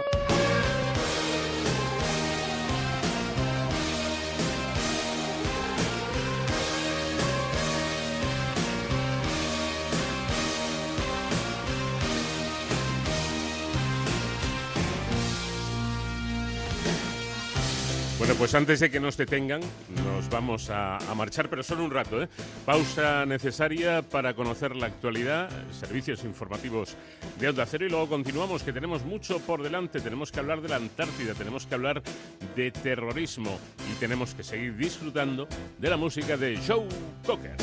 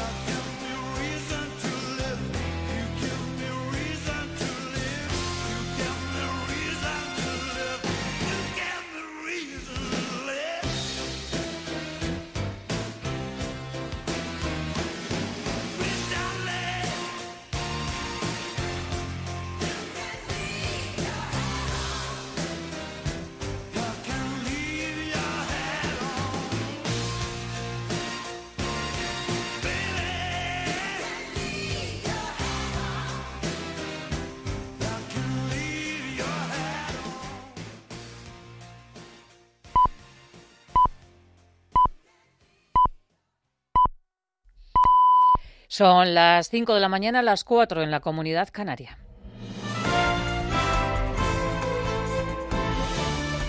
Noticias en Onda Cero. ¿Qué tal? Buenos días. Unidas Podemos abre un nuevo frente al gobierno de Pedro Sánchez. Quieren una subida del salario mínimo interprofesional. El salario está ahora mismo en 950 euros y desde el Ministerio de Trabajo se pretende aprobar una subida similar a la que van a experimentar las pensiones o los sueldos de los funcionarios, es decir, un 0,9%. La patronal quiere congelar esta subida, que para los sindicatos sería bien vista, ya que por lo menos no se perdería poder adquisitivo. La ministra Yolanda Díaz va a presionar al gobierno para que que haya un incremento que será simbólico, unos 10 euros. La media de crecimiento de los convenios colectivos en este tiempo ha sido del 1,5%. Por tanto, desde luego yo creo que nadie comprendería en la política de rentas que estamos llevando y en un gobierno progresista que no hiciéramos lo mismo con los trabajadores y trabajadoras que más lo necesitan, ¿no? de acompañarlo cuando menos en una senda ¿no? que permita no perder poder adquisitivo. El Banco de España avisa de que el empuje económico que tendrán los fondos europeos se quedará en la mitad de lo que espera el Gobierno. La entidad pronostica un rebote del Producto Interior Bruto del 6,8% para el próximo año, pero enfría la recuperación para estos últimos meses y estima un ligero desplome del 0,8%. El gobernador Pablo Fernández de Cos señala que reducir la deuda nos va a llevar más de una década. Eh, reducir el déficit estructural hasta el equilibrio presupuestario estructural nos llevaría aproximadamente una década. Y esto es lo que se ilustra en este gráfico em, en el que se ve el impacto que este ajuste tendría sobre la ratio de deuda pública que permitiría, en el caso de aplicarse gradualmente, eh, situar eh, el nivel de deuda pública en 2035 ligeramente por debajo del que observábamos en 2019. El Consejo Europeo finalmente ha despejado los problemas para que los fondos lleguen a los países miembros. Además, los 27 han logrado ponerse de acuerdo para reducir las emisiones al 55% en el 2030. Pero queda otro escollo y es la negociación del Brexit. Los equipos negociadores se dan de plazo para llegar a un acuerdo hasta mañana domingo. Corresponsal en Bruselas, Jacobo de Regoyos. El ambiente es que es todo muy complicado, aunque no imposible. Se trata en cualquier caso de estar preparados por si el domingo al final no hay nada encima de la mesa. El presidente del gobierno asegura que España lo está, incluido Iberia. En principio está resuelta. Está resuelta. Que no habría problema para que Iberia eh, pudiera operar en eh, el espacio aéreo eh, europeo. La canciller alemana Angela Merkel ha superado con esta cumbre una presidencia especialmente complicada, salvando el veto de los países del Este, no solo en el fondo de la pandemia, sino también con los objetivos de emisiones. Varsovia ha obligado a todos a negociar toda la noche las compensaciones que recibirá porque tiene una economía especialmente adaptada al carbono. Pero el hecho es que se han comprometido todos en reducir en al menos un 55% los gases de efecto invernadero para el final de la década. Será un esfuerzo de modernización al que ayudarán las ayudas del plan de recuperación que empezarán a llegar este verano. La pandemia ha castigado más a los más vulnerables, UNICEF denuncia que harán falta cinco años para reducir la pobreza infantil a las cifras que teníamos antes de la crisis sanitaria. Diana Rodríguez. En España las cifras de pobreza infantil, según UNICEF, llevan estancadas una década y tres de cada diez menores están afectados. Una situación muy preocupante para Clara Gómez, responsable de políticas de infancia de UNICEF España. El porcentaje de pobreza infantil es del 27,4%, uno de los más altos de Europa. Por tanto, necesitamos una inversión mayor y más eficiente. Pedimos que no desaparezca la prestación por hijo a cargo, que ahora mismo está diluida en el ingreso mínimo vital, ya que esta es la medida más eficaz para reducir la pobreza infantil en nuestro sistema. Entre febrero y julio, los países más ricos invirtieron una cantidad histórica de 10,8 billones con B de dólares para hacer frente a la COVID-19, pero en torno al 90% de esa cantidad se gastó, según este informe, en paquetes de estímulo fiscal para las empresas. La decimotercera jornada de Liga arranca a las 2 de la tarde con el Valencia Athletic de Bilbao a las 4, Getafe, Sevilla o Escalavés a las 6 y el partido de la jornada, el derby entre el Real Madrid y el Atlético de Madrid a las 9. Los rojiblancos llegan a este choque siendo líderes con 6 puntos de ventaja sobre el Real Madrid, pero no quieren confiarse, dice el capitán Coque, que el Madrid tiene muchos recursos sin ningún miedo, respetando al rival como, como siempre hacemos contra todos, pero, pero ir a ganar el partido. El Madrid siempre es el Madrid, el Madrid compite y cuando menos te lo esperas, siempre está peleando por la Liga, por la Champions, por la Copa del Rey. Siempre parece que todo el mundo habla mal de, de él, pero, pero luego compite y está ahí arriba y pelea por todos los títulos. Venga, va, me voy a mojar. 0-1, 0-1, venga, vamos. Más noticias en Onda Cero cuando sean las 6 de la mañana. Síguenos por internet en ondacero.es.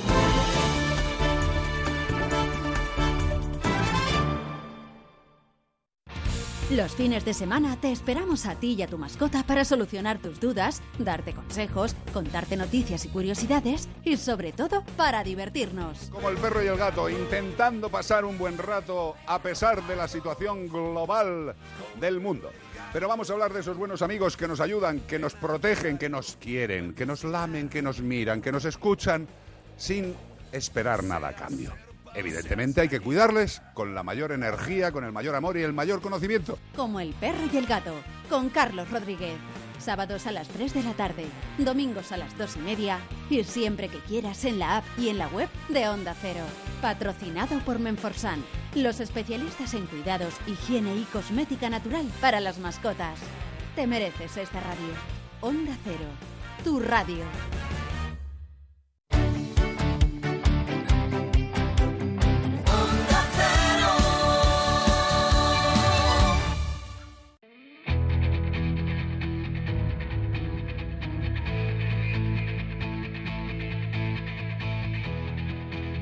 En Onda Cero, de cero al infinito.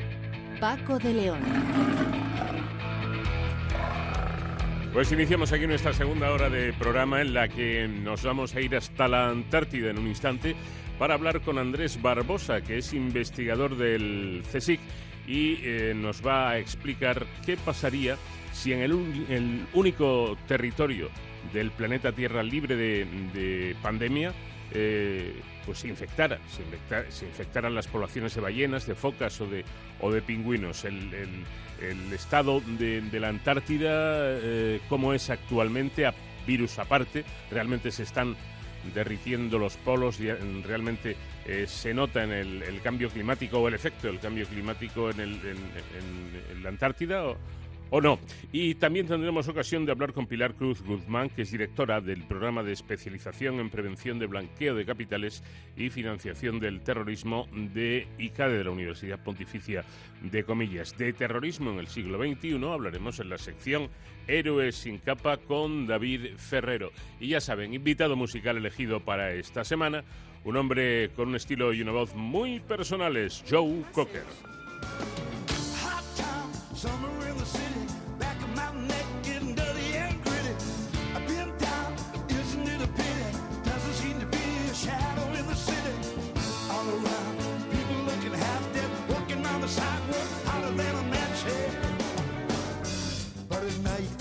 everyone.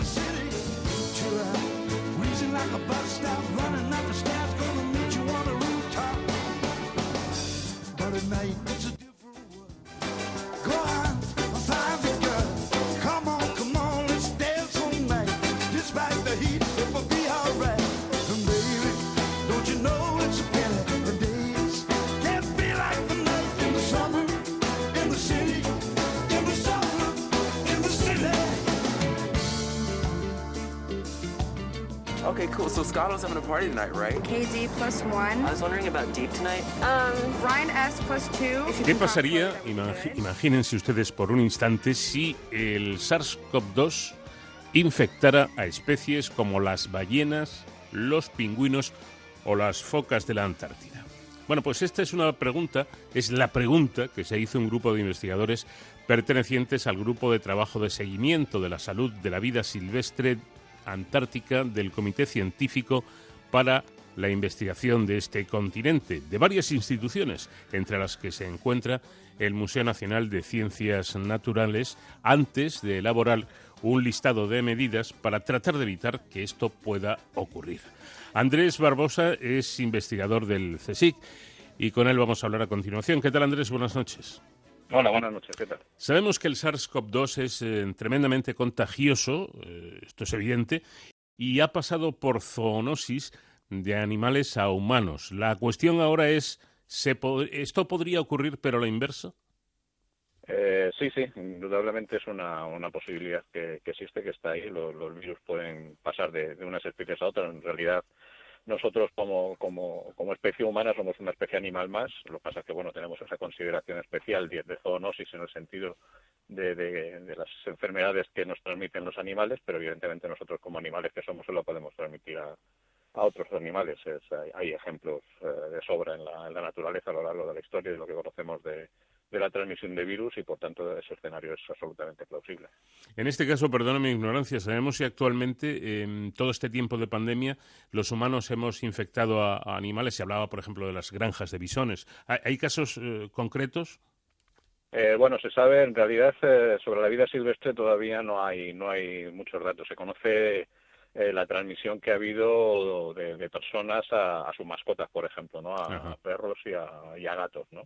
En el caso luego de gatos, además, se, sabe que una vez que se, que se ha producido esta transmisión inversa, o esta zoonosis inversa, entre ellos mismos se han, se han podido contagiar eh, no así en el caso de los perros, que digamos que bueno, se contagian, pero no, no, luego no son capaces de, transmitirlo. ¿no? Entonces, bueno, eh, digamos que la, casuística es muy variada, depende mucho de las especies, depende de, la fisiología de las especies, de los receptores celulares que tengan en relación con los virus y, por tanto, pues casi casi cualquier escenario es posible y, en este caso, la transmisión de humanos a, en este caso, a mascotas sí que se ha detectado. Bueno, pues aclarado esto, dicen ustedes que tanto el, turismo, hay dos actividades, ¿no? El, turismo y la investigación pueden ser, eh, quizás son en realidad un peligro potencial para, para el continente helado. Sí, en realidad son las dos actividades, las dos únicas actividades que se producen en este, en este continente, que bueno, pues como todos sabemos está muy alejado, es complicado de llegar y además tiene un nivel de protección bastante alto por el cual no hay apenas eh, otro tipo de actividades que se puedan realizar. Entonces, la actividad científica es la actividad eh, fundamental que se realiza en, la Antártida y que está, como digo, eh, considerada dentro del Tratado Antártico, que es el tratado internacional que rige la, actividad que se puede desarrollar en este, en este continente.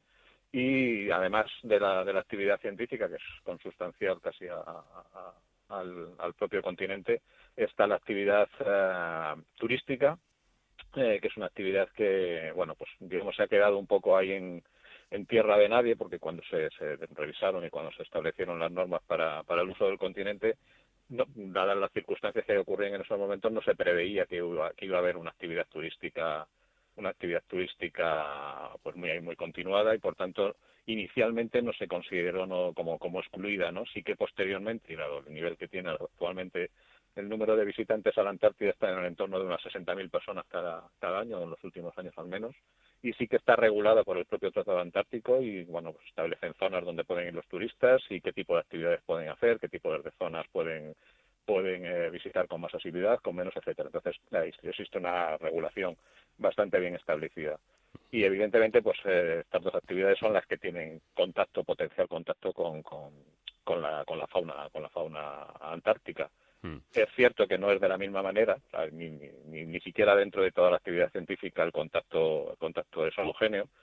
Los grupos que, por ejemplo, nosotros hemos eh, identificado como lógicamente más eh, que pueden generar un mayor riesgo de transmisión en caso de que pudiera haber un caso de, de COVID-19 en, la Antártida serían precisamente las personas que trabajan con, con, con la fauna, ¿no? los biólogos, eh, veterinarios, etcétera, que tienen que, atrapar a estos animales, que tienen que bueno pues, tomarles medidas, eh, etcétera, y por tanto el contacto es estrecho y cercano con, estas especies. Otros científicos que no tienen esta actividad, pues no, no tendrían por qué tener ese riesgo tan alto, y los turistas en realidad tampoco, porque la propia reglamentación que establece el Tratado Antártico regula que no se pueda acercar nadie que no sea un científico que trabaje con animales a menos de 5 metros de, la fauna, con lo cual el riesgo es bajo, pero bueno, hay circunstancias en las cuales podría, podría darse este acercamiento fortuito y, por tanto, generar una situación de riesgo. Está. Por eso, el trabajo precisamente de los investigadores, que es crucial, ¿eh? que es evidentemente importante, eh, resulta o puede resultar más peligroso incluso que la actividad turística porque lo, está explicando muy bien Andrés Barbosa, esos, esos investigadores están en contacto, están tocando, por así decirlo, tanto la flora como, la fauna que, haya por allí, que me imagino eh, además, Andrés, que, será mm, absolutamente delicada, ¿no? El, equilibrio se puede romper en cualquier momento. Sí, son bueno, son zonas en las cuales eh, históricamente no ha habido no ha habido presencia presencia humana, es decir, no ha habido nadie, no ha habido asentamientos humanos nunca, más allá de cuando ya se descubrió el continente a, principios del siglo XIX y ya se fueron estableciendo eh, distintas expediciones y desde luego ya a partir del siglo XX, mediados del siglo XX, la actividad eh, científica ya fue creciendo y actualmente, pues bueno, aproximadamente hay unas 5.000 científicos eh, que anualmente eh, vamos cada año a, la Antártida y ese sería un poco el, nivel de población, 5.000 científicos y, y 60.000 turistas, ¿no? Entonces, bueno, la diferencia es notable con muchos más turistas que científicos, pero los turistas van realmente poco tiempo y los científicos pues estamos durante todo, principalmente durante todo el verano austral mm. eh, y luego hay grupos de, de, bases que están que están establecidas durante durante todo el año, ¿no? Entonces eh, evidentemente los científicos son los que tienen los que tienen mayor riesgo y, esta fauna que, tenemos esta, esta, estos organismos antárticos que están adaptados a, esta, a estos climas tan tan duros y tan extremos que se producen en el continente pues evidentemente se pueden ver perturbados eh, por una actividad humana la cual pues no no, no tienen no, no es habitual que, que, forme parte de su actividad no entonces bueno pues los niveles de protección que, que se tienen son muy altos cualquier actividad eh, científica que se realiza tiene que pasar unos eh, filtros de, evaluación de impacto ambiental en los cuales pues se mira con mucho detenimiento cuáles pueden ser esas perturbaciones y evidentemente se exige que esas perturbaciones sean mínimas. Si las perturbaciones van a ser eh, de una entidad mayor, pues esa actividad científica no se permitiría. Por otro lado, cualquier actividad que se hace científica y más en el caso de animales pues tiene que contar con, permisos específicos y especiales que determinen también la manipulación que van a sufrir estos animales si es eh, permisible o, no, no entonces bueno no, no todo se puede hacer y todo lo que se hace desde luego está muy muy vigilado y muy muy evaluado bueno, actualmente la, Antártida es el único lugar de la Tierra, de nuestro planeta, al que no ha llegado el dichoso virus. Eh, ¿Qué ocurriría? ¿Qué podría ocurrir si eh, Andrés, eh, llegara, llegara este, este virus allí? Bueno, aquí en este caso tenemos dos componentes. Una que es, eh, bueno, la componente que estamos hablando de, de, la fauna, que, bueno, pues es terreno desconocido, ¿no? No solamente este virus, sino, sino otros virus que, que puedan llegar y para lo que digo, bueno, pues las medidas que se toman habitualmente eh, tratan de impedir que, puedan llegar eh, no solamente virus, sino bacterias o otros microorganismos que puedan que puedan afectar a la fauna. Y bueno, pues es una cosa que, que se tiene en consideración y que bueno, pues eh, los investigadores estamos preocupados precisamente por eso existe este este grupo al que hacía referencia de, seguimiento de la, de la salud y del estado de salud de la, de la fauna antártica, porque nos preocupa mucho que cualquier enfermedad que podamos llevar de, forma, por supuesto, sin querer, eh, a la Antártida pues puede afectarles dado que pues su sistema inmune o sea la, evolución que han tenido estos animales no no han estado en contacto con estas con estos nuevos eh, enfermedades emergentes no entonces esa es una, una preocupación es terreno desconocido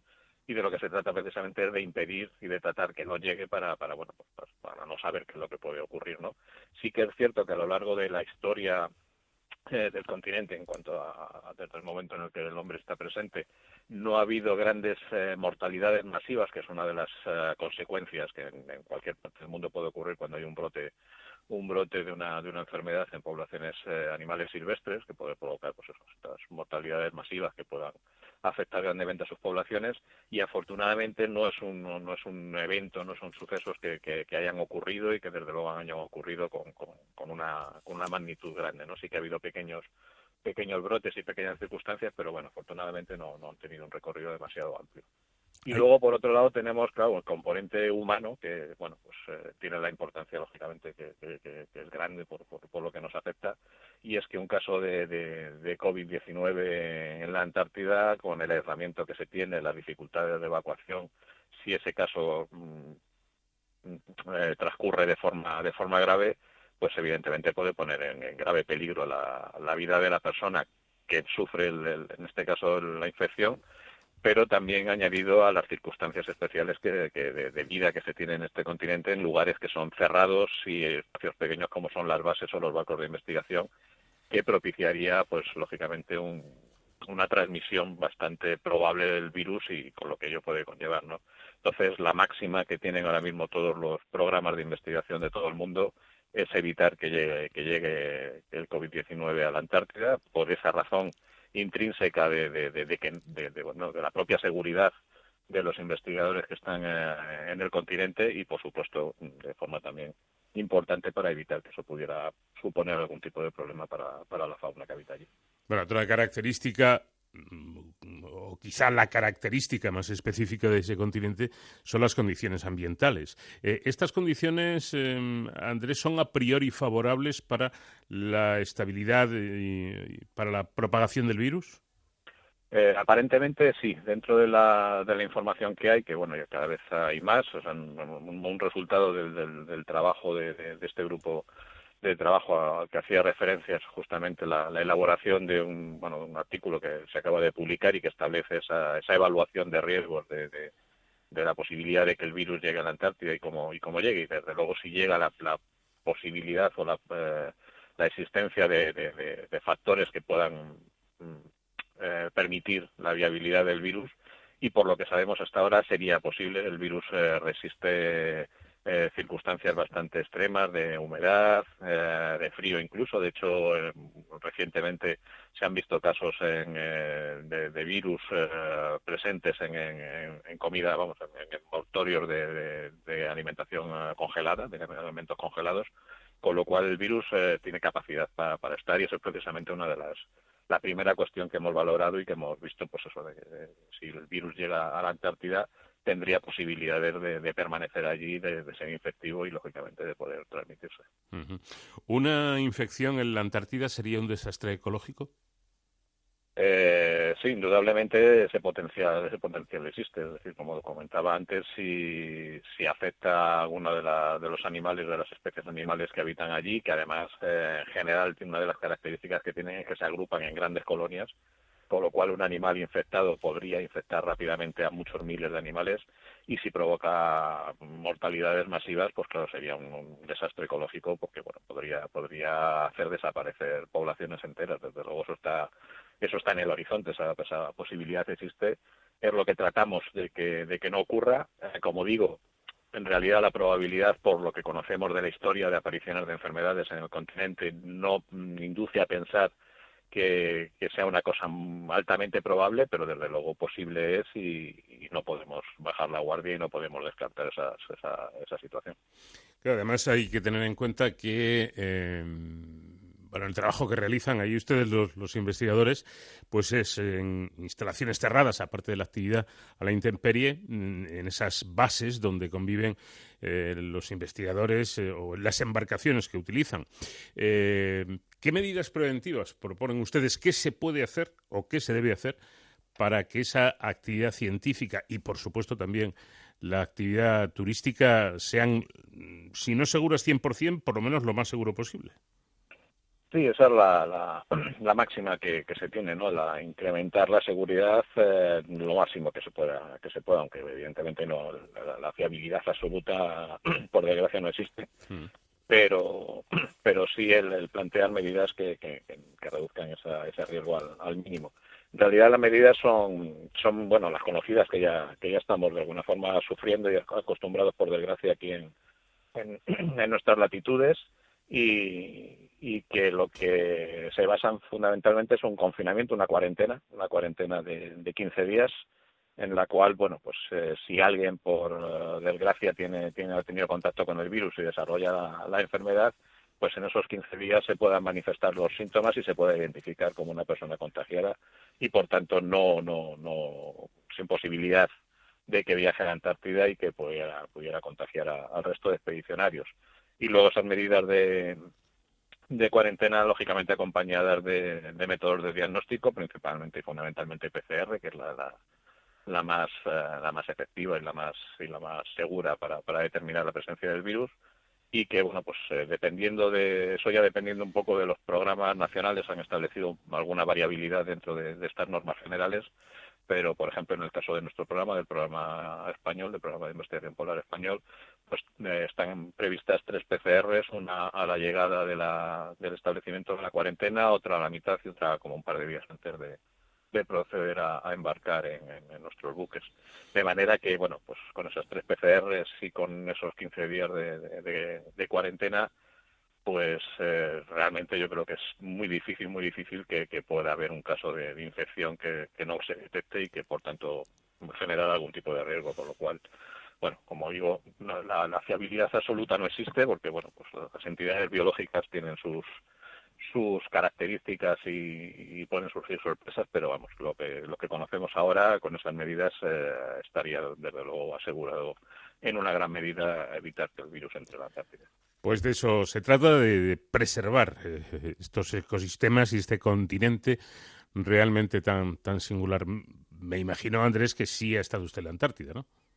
Sí, sí, sí. Yo este año este año no no no, te- no tengo previsto ir, pero sí he estado 14 veces. Tenía 14, 14 veces. 14 veces sí, la ocasión de, de Es como su segunda residencia ya. Pues sí, habitualmente en esta, justamente hace un año, por ejemplo, en esta, este mismo día estaba, estaba en la Antártida y suele ser habitual que pase estas fechas, Navidades incluidas, claro, A en, ver. en la Antártida. Y para los pobres mortales eh, que además no nos podemos permitir un, un viaje a la Antártida eh, y que no hemos estado nunca, ¿cómo es la Antártida? Bueno, pues yo la describiría, en principio, es como estar en un documental. Yo creo que eso sí que lo, lo hemos visto una gran cantidad Sí. de, de oyentes, seguro que, que han visto algún documental de la Antártida. Y en realidad, eh, por una parte, me refiero con respecto a, a- a observar los animales y a observar los paisajes, pues claro, uno en un documental ya se ya se ya tiene grandes emociones y una perspectiva, pues, lógicamente estar allí y además sintiendo esos paisajes, esa amplitud, el frío también, que bueno, forma parte lógicamente de, de la, de la idiosincrasia del continente y luego ver esas grandes agrupaciones de, de animales, pues en realidad es un poco, es un poco eso combinado con, con esa, con esa sensación de, de aventura de mu- muchas ocasiones estar en lugares donde o no ha- casi ha pasado nadie a lo largo de la historia o ha habido muy poquitas personas que hayan podido pasar, ¿no? Y luego en una gran parte pues también es eh, percibir lo que es eh, un lugar en el cual pues la, la huella humana es mínima no, no no está exenta porque lógicamente cualquier presencia humana genera genera algún tipo de huella pero sí el pensar que, que es un lugar bueno pues de alguna forma bastante bastante exento de, de- de esta actividad humana y por tanto bien protegido Mm. Eh, de temperatura, ¿cómo, ¿cómo andan por allí? ¿Usted cuando ha estado, que, eh, cuántos grados ha soportado?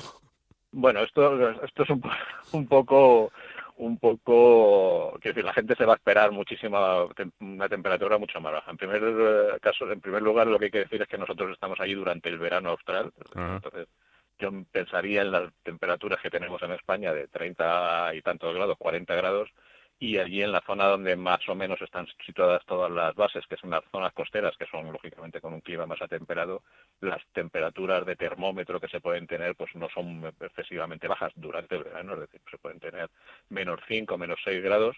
Eso sí, hace viento continuo bastante intenso, mínimo de 40 kilómetros por hora o, o alguno más, y en ocasiones las sensaciones térmicas sí que pueden bajar a, menos 15, menos 20, y bueno, pues también en algunos casos, como nos ocurre a, a nosotros, a, mi grupo que trabajamos con, con animales, que trabajamos con pingüinos, pues nuestra actividad es estar siete horas a la intemperie y bueno, pues eh, lógicamente vamos muy bien preparados y bueno, pero se pasa, se pasa lógicamente frío, pero claro, si uno se retrotrae aquí a la a España durante el invierno y yo qué sé, pues se va a un pueblo de, de Soria y demás, pues lógicamente esas temperaturas aquí en invierno, También en el invierno de aquí, pues son más bajas que en el verano de allí, que justamente es al mismo tiempo, pero claro, si nos vamos al invierno, al invierno antártico las temperaturas son mucho más bajas y pueden llegar a menos 30, menos 40.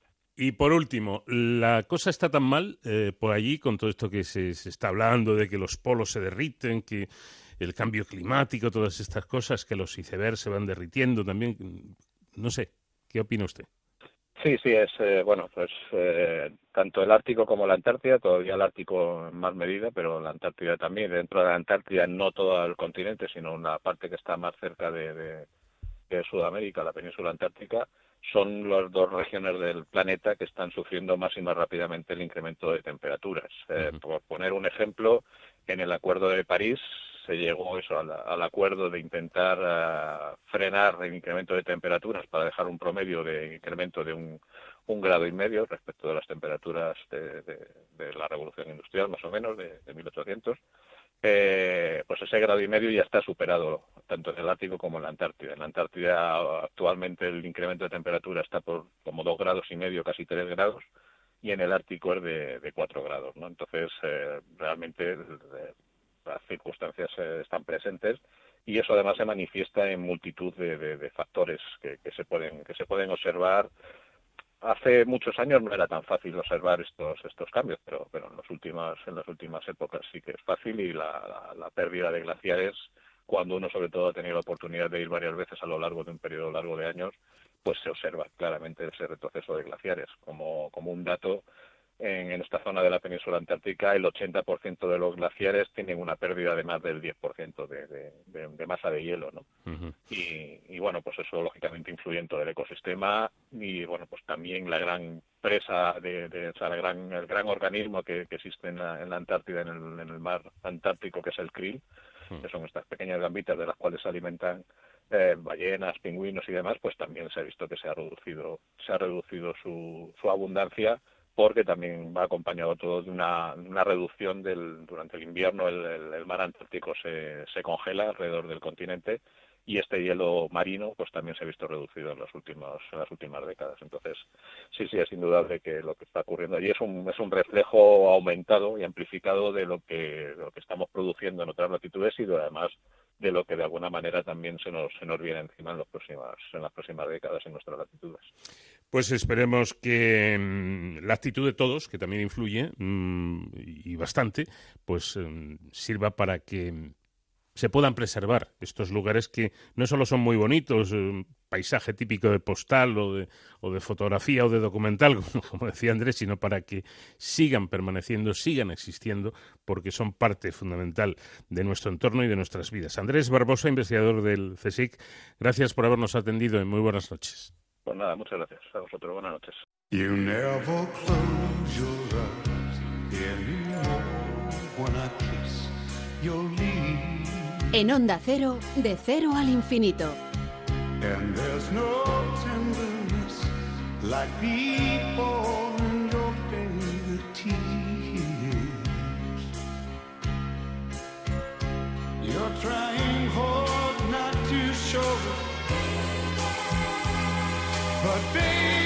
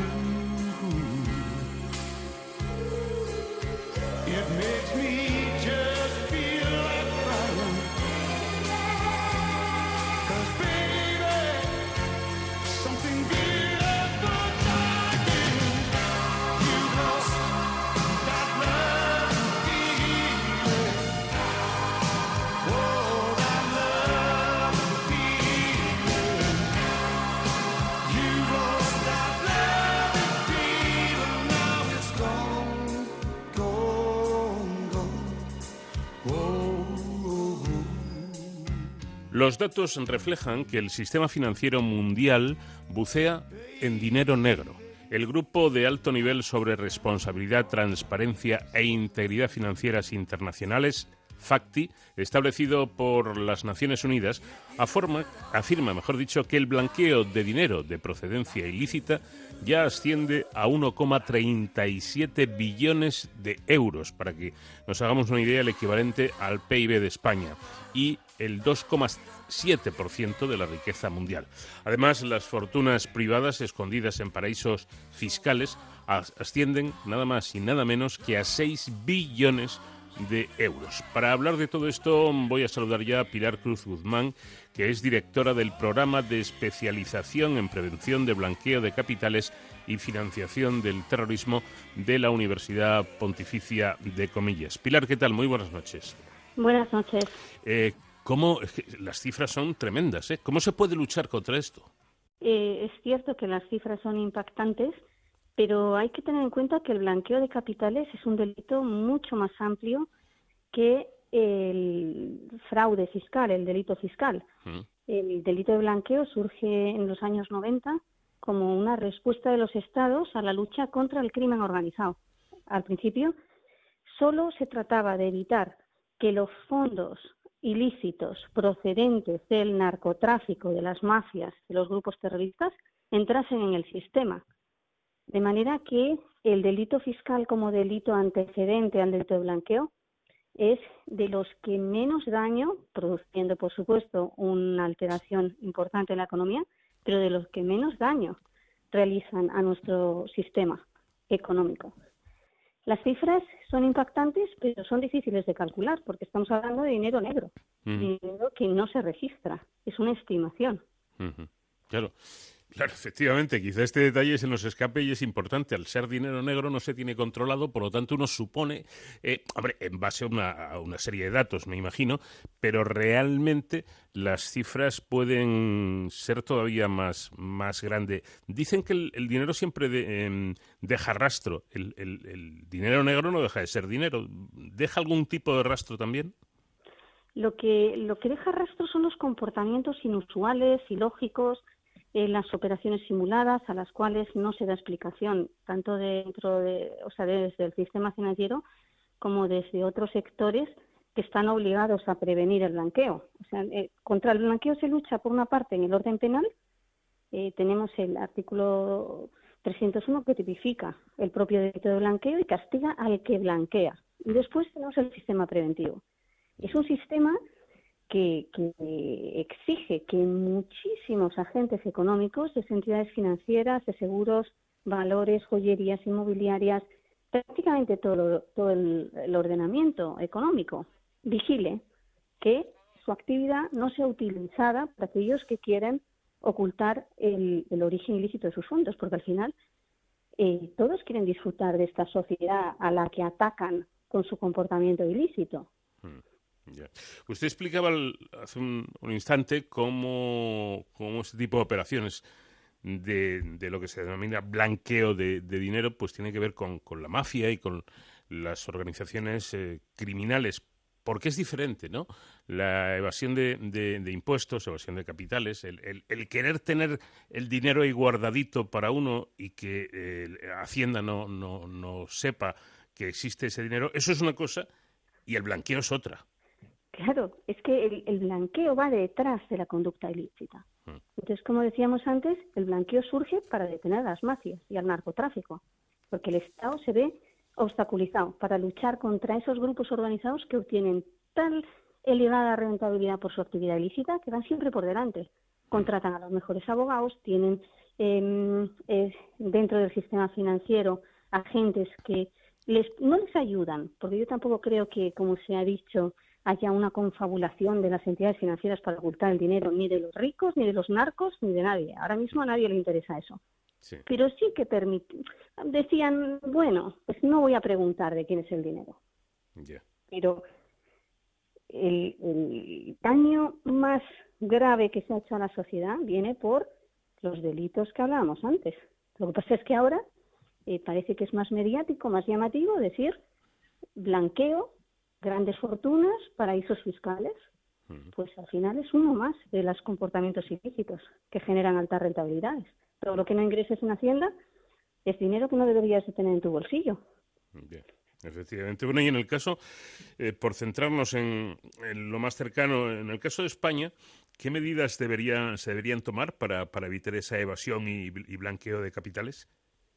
En España tenemos un sistema de prevención de los más avanzados que hay en Europa, Toda Europa se rige por las directivas comunitarias y nosotros hemos implementado esas directivas, yo creo que con el mayor rigor ha sido posible. Entonces tenemos todos estos grupos de, de agentes, que los más relevantes son los bancos, que tienen que aplicar unas medidas de control muy rigurosas, que supone aplicar unas medidas eh, coercitivas a la población en cuanto tienen que aportar información, tienen que mantener actualizados toda su documentación para evitar que haya alguien que se cuele dentro y que esté obteniendo los fondos ilícitos. Con lo cual, las medidas existen a nivel normativo, existen a nivel supervisor. El supervisor en, de blanqueo de capitales es el CEPLAC, que ha, impuesto un. No, no, impone las multas el CEPLAC, es la Secretaría de la Comisión de Prevención de Blanqueo, pero el origen de esas sanciones son las inspecciones que el CEPLAC realiza y otros órganos sectoriales, con lo cual yo creo que el sistema de lucha en el ámbito de la prevención en nuestro país eh, cumple con los más altos estándares. ¿Qué papel a todo esto tienen los, los bancos en todo, en todo este asunto? Los bancos tienen, como todos los, todos los sujetos que tienen que prevenir el blanqueo, tiene que conocer a su cliente y analizar la, la operativa que realizan. Imaginemos que somos unos pastores en un rebaño de ovejas, pues tenemos que vigilar que entre las ovejas que entren al rebaño no haya ningún lobo disfrazado de oveja. Entonces, el banco mm, lo normal es que no tenga en la cabeza qué aspecto, qué pinta tiene un lobo o un blanqueador. Con lo cual, una vez que entran los clientes y han establecido sus controles, tiene que analizar qué hacen. Es como si analizáramos qué comen las ovejas. Pues una, un lobo disfrazado de oveja va a comer carne, va a intentar comer otra cosa que no sea hierba. Pues un blanqueador dentro de un banco va a hacer operaciones que se salgan de lo habitual. Se analizan esas operaciones y se envía la información al CIPLAC. Y eso con una confidencialidad extrema, por supuesto, porque el banco no tiene seguridad de que sea un lobo, no tiene la seguridad de que sea un blanqueador, solo ha detectado una operativa a la que no encuentra explicación. El CEBLAC analiza esa información y la envía, si la considera relevante, a los órganos judiciales, a la policía, a la Guardia Civil, que son ellos los que investigan y abren un procedimiento judicial si, si lo consideran conveniente. Además, parece eh, un proceso que es el más importante y es incluso el más difícil. Eh, en este caso hablo de, de organizaciones criminales, no, no, eh, no de una persona que, que, eh, que, quiere defraudar, no, no. Eh, hablo de organizaciones que manejan grandes cantidades de, de dinero. He estado viendo recien, recientemente un, la serie Narcos y, y ahí sí. me he dado cuenta que lo difícil no era ni, ni fabricar la cocaína, ni distribuirla, uh -huh. ni venderla. Lo difícil era blanquear los cientos de millones de dólares que conseguían sí, sí, por esas ventas, ¿no? Sí, es, es, es, verdad. En el curso nuestro al final hacemos un, un, un caso práctico que es un grupo trata de idear un sistema para prevenir ese blanqueo y el otro grupo trata de diseñar las medidas para detectarlo y es muy difícil, es muy difícil hoy día idear un, un sistema para blanquear eh, que sea eficaz y que lave grandes, grandes cantidades de dinero. Pero los sistemas están eh, afinadísimos, los sistemas de prevención. Claro, eso, eso quería comentarle, Pilar, porque en la serie a la que aludía, bueno, pues estamos hablando de unos países y de una época donde Exacto. las entidades bancarias eran, eran unos mafiosos más, ¿no? Eh, descaradamente. Bueno, actualmente eh, no es así. Los bancos no tienen nada que ver con, con, la mafia y son entidades muy respetables. Me imagino que mm. esto del blanqueo cada vez es más, es más complicado, ¿no? Yo, yo creo que es muy, muy complicado. O sea, siempre va a haber alguien que se disfrace con tanta eh, precisión que pase inadvertido. Hmm. Pero ahora mismo hay unas herramientas informáticas de control de operaciones que generan unas alertas que, que, inmediatamente exige el análisis de la operativa. Hay una petición de información, todos lo hemos sufrido cuando vamos a abrir una cuenta. Hmm. Que entregame la nómina, entregame el IRPF, el IVA si es empresario, eh, documentación de actividad de la, de la entidad, es un sistema que, que supone un coste elevadísimo. Estos departamentos son prácticamente los únicos que están creciendo en esta época de crisis. Entonces, al final, pues se cuela. Y hay casos, lo que pasa es que es mucho más fácil señalar. El, el, blanqueo, la prevención del blanqueo eh, ha sido siempre una actividad eh, silenciosa. Cuando tiene éxito, nadie conoce de ella. Y cuando fracasa, es cuando se dice, fíjate, los bancos es que no tienen sistemas. Pues no, tienen sistemas muy caros que están dando muy buenos resultados. Luego, siempre hay unas debilidades, claro. Efectivamente. Y en esta época de pandemia, que es eh, algo general a nivel mundial, em, es, un buen momento para eh, blanquear dinero o no sé, alguna entidad tiene, tiene noticias de que se haya movido eh, ese dinero hacia, hacia las lavadoras, entre comillas, más en esta época que en otras? Pues eh, yo no lo creo. O sea, la actividad se ha parado para todo el mundo. Eh, la pandemia, una de las cosas que ha provocado es la aceleración de la, de la digitalización de las finanzas. Y ahí hay un riesgo porque conocer al cliente a distancia es más complicado que verle la cara. Eh, luego hay negocios que, eh, debiendo haber sido afectados por la crisis, presentan a lo mejor el mismo nivel de ingresos, con lo cual eso es una tipología o un perfil diferente que ha de ser analizado, pero según las declaraciones de los directivos del CEPLAC, eh, se ha notado que en esta época, desde marzo, el nivel de comunicaciones sospechosas ha sido el mismo, o sea, los sistemas han funcionado igual y salvo algunas algunos casos de transferencias internacionales que a lo mejor se han visto eh, en mayor medida, no se ha observado hasta donde yo sé ¿eh? Un cambio en la tendencia. Bueno, pues eh, asunto interesante, sin duda alguna, el que estamos eh, tratando con nuestra invitada. Eh, de cara al, al futuro, ¿cree usted que llegará un día en que todo esto no es que se pueda evitar, es que ya no exista lo del blanqueo o la evasión de capitales? Bueno, yo supongo que habrá agentes que siempre quieran saltarse las normas que todos nos hemos impuesto y, se pretendan saltar la cola de la, del supermercado de la carnicería porque eso lo vemos a diario. Pero yo creo que culturalmente estamos cambiando. Mm. Igual que antes se tiraban las latas de, de Coca-Cola cuando éramos pequeños por la ventana mm. y nadie temblaba, o, se abría el grifo y, se dejaba correr y a nadie les daba un escalofrío, pues ahora, cuando viene un cliente a una entidad, o una joyería o una inmobiliaria, nadie se le ocurre coger dinero sin preguntar de dónde viene. Y, y eso es algo que lo tenemos que hacer todos, no solo los sujetos obligados. Es que tú vas a vender una casa y aunque no seas un sujeto obligado, no aceptes dinero negro, porque ese señor se ha saltado la cola. Y si tú no aguantas que se te cuele alguien en la cola, pues no aguantes que alguien no pague impuestos o que sea un corrupto o que obtenga los, los fondos de otro modo, que no sea lícito. Yo creo que esa es la clave, ¿no? Alguien me puso una vez un ejemplo que se me quedó en, en la memoria porque me parece muy gráfico. ¿no? Dice, hace unos años nos poníamos el cinturón de seguridad en los, en los coches por miedo a que nos multaran. Te pillara la mm. Guardia Civil y te, eh, pusiera una, una multa. Hoy en día nos ponemos el cinturón de seguridad por seguridad, porque nos sentimos más seguros. No porque nos vaya a denunciar la Guardia Civil.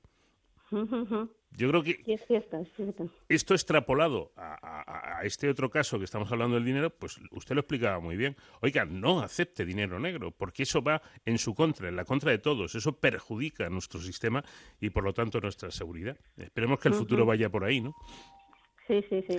Pues Pilar eh, Cruz Guzmán, directora del programa de especialización en prevención de blanqueo de capitales y eh, financiación del terrorismo de, de, la Universidad de Comillas. Gracias por habernos atendido y muy buenas noches. Muchas gracias a vosotros.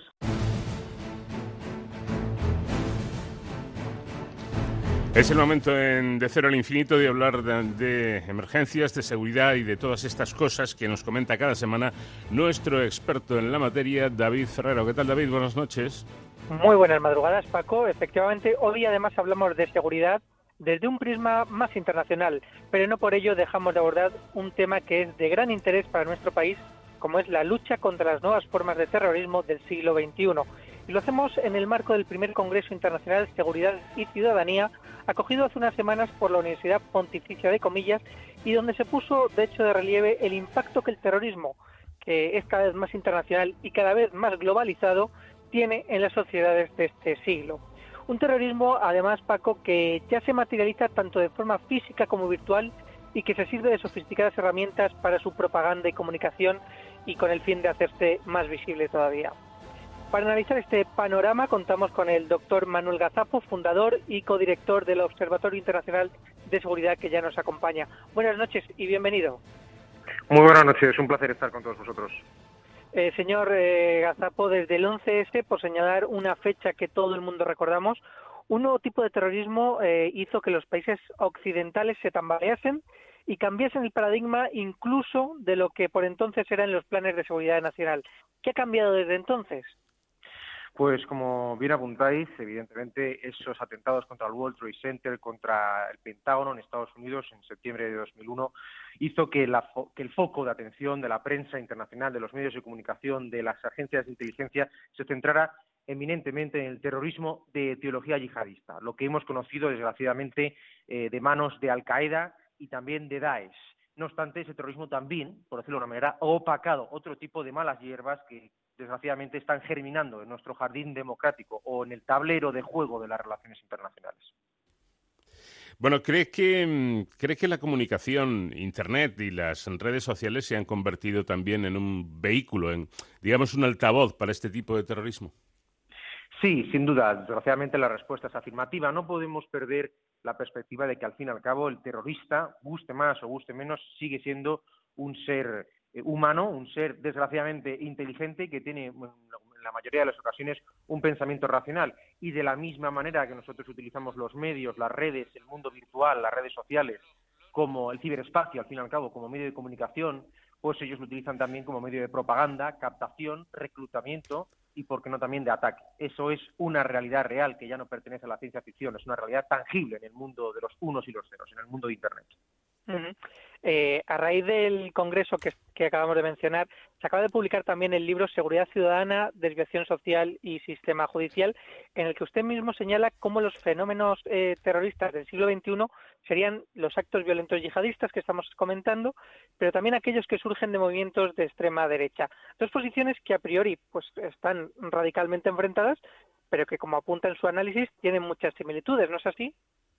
Sí, correcto, correcto, David. Eh, el análisis científico de estos dos fenómenos, que como bien anticipabais, parecen y verdaderamente están en el arco ideológico eh, en una posición completamente opuesta, diametralmente opuesta, pues eh, se retroalimentan, tienen una relación simbiótica, podríamos decir, y al final acaban copiando, imitando las tácticas tanto de ataque, de propaganda, de proselitismo, de captación, con lo cual la extrema derecha, ese denominado far right o extreme right que estamos viviendo eh, ya desde hace muchos años, pero principalmente en este último año con Donald Trump en la Casa Blanca y también en, Francia, en Reino Unido, etcétera, etcétera, pues eh, se retroalimentan de los ataques yihadistas que se están cometiendo tanto a ambos lados del Mediterráneo, es decir, tanto en Marruecos, en Siria, en Irak, así como, ¿por qué no? Desgraciadamente recordemos España, eh, Reino Unido, Holanda, Francia, etcétera, etcétera. ¿Y, cómo es posible que, en un mundo, como estábamos señalando, cada vez más globalizado, con cada vez mayor información, esas verdaderas autopistas de la información, bueno, pues parece que ciertos movimientos extremistas están cada vez más presentes? Bueno, al fin y al cabo, teniendo en cuenta que toda la sociedad, independientemente de los grupos eh, de ciudadanos o grupos sociales estemos refiriendo, todos acabamos o acaban haciendo uso del ciberespacio, de Internet, ya sea para utilizarlo como medio de información, como canal de mensajería o como catalizador para conseguir algo. Entendamos Internet como un mecanismo para conseguir un trabajo. Ellos saben, los terroristas, los extremistas, saben que nosotros nos encontramos en Internet, de la misma manera que ellos utilizan esos canales eh, virtuales para obtener sus eh, beneficios. Por lo tanto, ellos trasladan, igual que lo hace el crimen organizado, igual que lo hace el crimen organizado, trasladan sus actividades al mundo de Internet y ahí nos exponemos como verdaderamente vulnerables. No tenemos una cultura de seguridad y sobre todo una cultura de seguridad digital que nos permita anticiparnos o reaccionar apropiadamente ante este tipo de retos. Vemos cómo gente cada vez más joven se está radicalizando por parte de grupos neonazis o por parte de grupos de extrema, de, extrema derecha o por parte de eh, grupos yihadistas. Recordemos la cantidad de chicas y chicos jóvenes que han viajado desde Europa, desde el suelo occidental de Reino Unido, de Francia, de Bélgica, de España, de Francia, de Alemania, al Daesh, a las guerras que este grupo terrorista estaba librando en Siria, en Irak. Eso está ocurriendo, ergo nos exige como sociedad democrática, como sociedad autocrítica y responsable, trabajar mucho más en las contranarrativas y en las narrativas proactivas que eviten este tipo de radicalizaciones, insisto, ya no solo en el plano físico, sino también en el plano digital, en el plano virtual. Aunque Daesh eh, sigue estando ahí muy debilitado, mucho más que estos años atrás, pero sigue estando ahí la amenaza, eh, ¿estamos exentos de sufrir un, atentado terrorista en Europa? Ya hemos visto que no con los últimos eh, acontecimientos en Francia, por ejemplo, pero ¿y en España? Bueno, evidentemente la respuesta es, eh, es, negativa, ojalá pudiera ser positiva, ojalá pudiéramos decir a nuestra audiencia que nos escucha esta noche que España está libre de riesgo. No, la alerta antiterrorista en España sigue estando en un nivel 4 sobre 5 y esa es el, la principal y más fácil, comprensible, más clara explicación de que la amenaza sigue existiendo, sigue estando presente, aunque ya eh, no ocupe quizás los principales titulares eh, de los grandes medios de comunicación nacionales e internacionales quizás también porque el trabajo de nuestras fuerzas de seguridad del Estado, el trabajo de las agencias de inteligencia está haciendo lo suficientemente efectivo y eficaz como para neutralizar, como para neutralizar y prevenir los ataques antes de que se materialicen. Pero evidentemente España eh, no está libre de esta amenaza, insisto, ni de la amenaza de la extrema derecha, de los grupos terroristas neonazis, ni o del supremacismo blanco, ni tampoco de ese terrorismo yihadista que tan desgraciadamente conocemos y que tan duramente estamos viviendo, que estamos viviendo de un tiempo a esta parte, desde 2004 hasta ahora, como también vivimos en su momento el terrorismo que implementó la banda terrorista ETA, por suerte ya olvidada y enterrada gracias, insisto, al esfuerzo, como estamos haciendo también con el terrorismo yihadista, gracias al esfuerzo de la ciudadanía, del Estado de Derecho y de las fuerzas y cuerpos del Estado. Una última pregunta para, para, terminar. Una vez me dijo un experto en terrorismo, un experto norteamericano, que eh, al terrorismo solo se le podía combatir con inteligencia, con, con operaciones de inteligencia. Eh, ¿Esto actualmente sigue siendo así? Sin duda alguna. Al terrorismo se le tiene que combatir, se le tiene que cortar las raíces profundas se le tiene que impedir germinar a través de inteligencia. Evidentemente, esa inteligencia deberá ir acompañada de un trabajo judicial, de un trabajo policial, de un trabajo militar. No se nos olvide, no seamos naif, no seamos cortos de miras, no seamos cortoplacistas. Ahora requiere inteligencia, requiere mucho trabajo político, diplomático, económico e insisto, esto es una guerra a largo plazo, un trabajo a largo plazo. Y ahí las armas, el plomo, el dinero no cuentan tanto como sí la inteligencia. Así que esa apreciación que le hizo ese analista de seguridad americano la comparto absolutamente, porque la realidad real nos demuestra que la inteligencia es un requisito operativo y que sin ella no nos podemos enfrentar no solo al terrorismo, sino tampoco a ningún otro tipo de amenaza. Por lo cual, inteligencia, trabajo compartido, cooperación ciudadana y si conseguimos mantener esas tres vías activas, dentro de X tiempo podremos decir que habremos acabado al menos con diferentes grupos terroristas que a día de hoy siguen siendo la pesadilla de muchas personas. Quizás no tanto, quizás no tanto en España o en Occidente, sí, pero sí en África, en Oriente Medio o en otras zonas quizás que reciben menos atención por parte de los medios de comunicación. A esto yo añadiría además también eh, la formación, la sensibilización de la ciudadanía, que yo creo que, como siempre señalamos en este programa, es eh, muy importante, y también que la propia ciudadanía sepa cómo actuar en, ante estos casos, ¿no? que, como hemos visto, nos puede pillar a cualquiera, en cualquier lugar, y estar preparados para actuar es también fundamental. Absolutamente de acuerdo con esa apreciación, absolutamente de acuerdo. Doctor Manuel Gazapo, eh, muchísimas gracias por atendernos como fundador y codirector del Observatorio Internacional de Seguridad y seguimos contando con usted en otras ocasiones. Será un placer, muchísimas gracias y sobre todo salud en estos momentos. Muchas gracias. El terrorismo en el siglo XXI, que sigue siendo, continúa siendo desgraciadamente una amenaza palpable. Eh, gracias como siempre, David, y te espero la próxima semana. Hasta la semana que viene, Paco, y hasta entonces ya saben, protéjanse. Unchain my heart, baby. Let me be. Cause you don't care. Well, please set me free.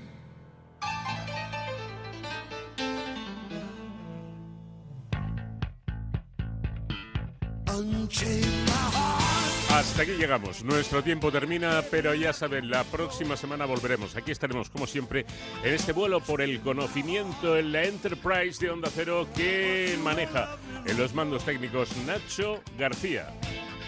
Les hablo encantado, como siempre, Paco de León. Buena semana a todos.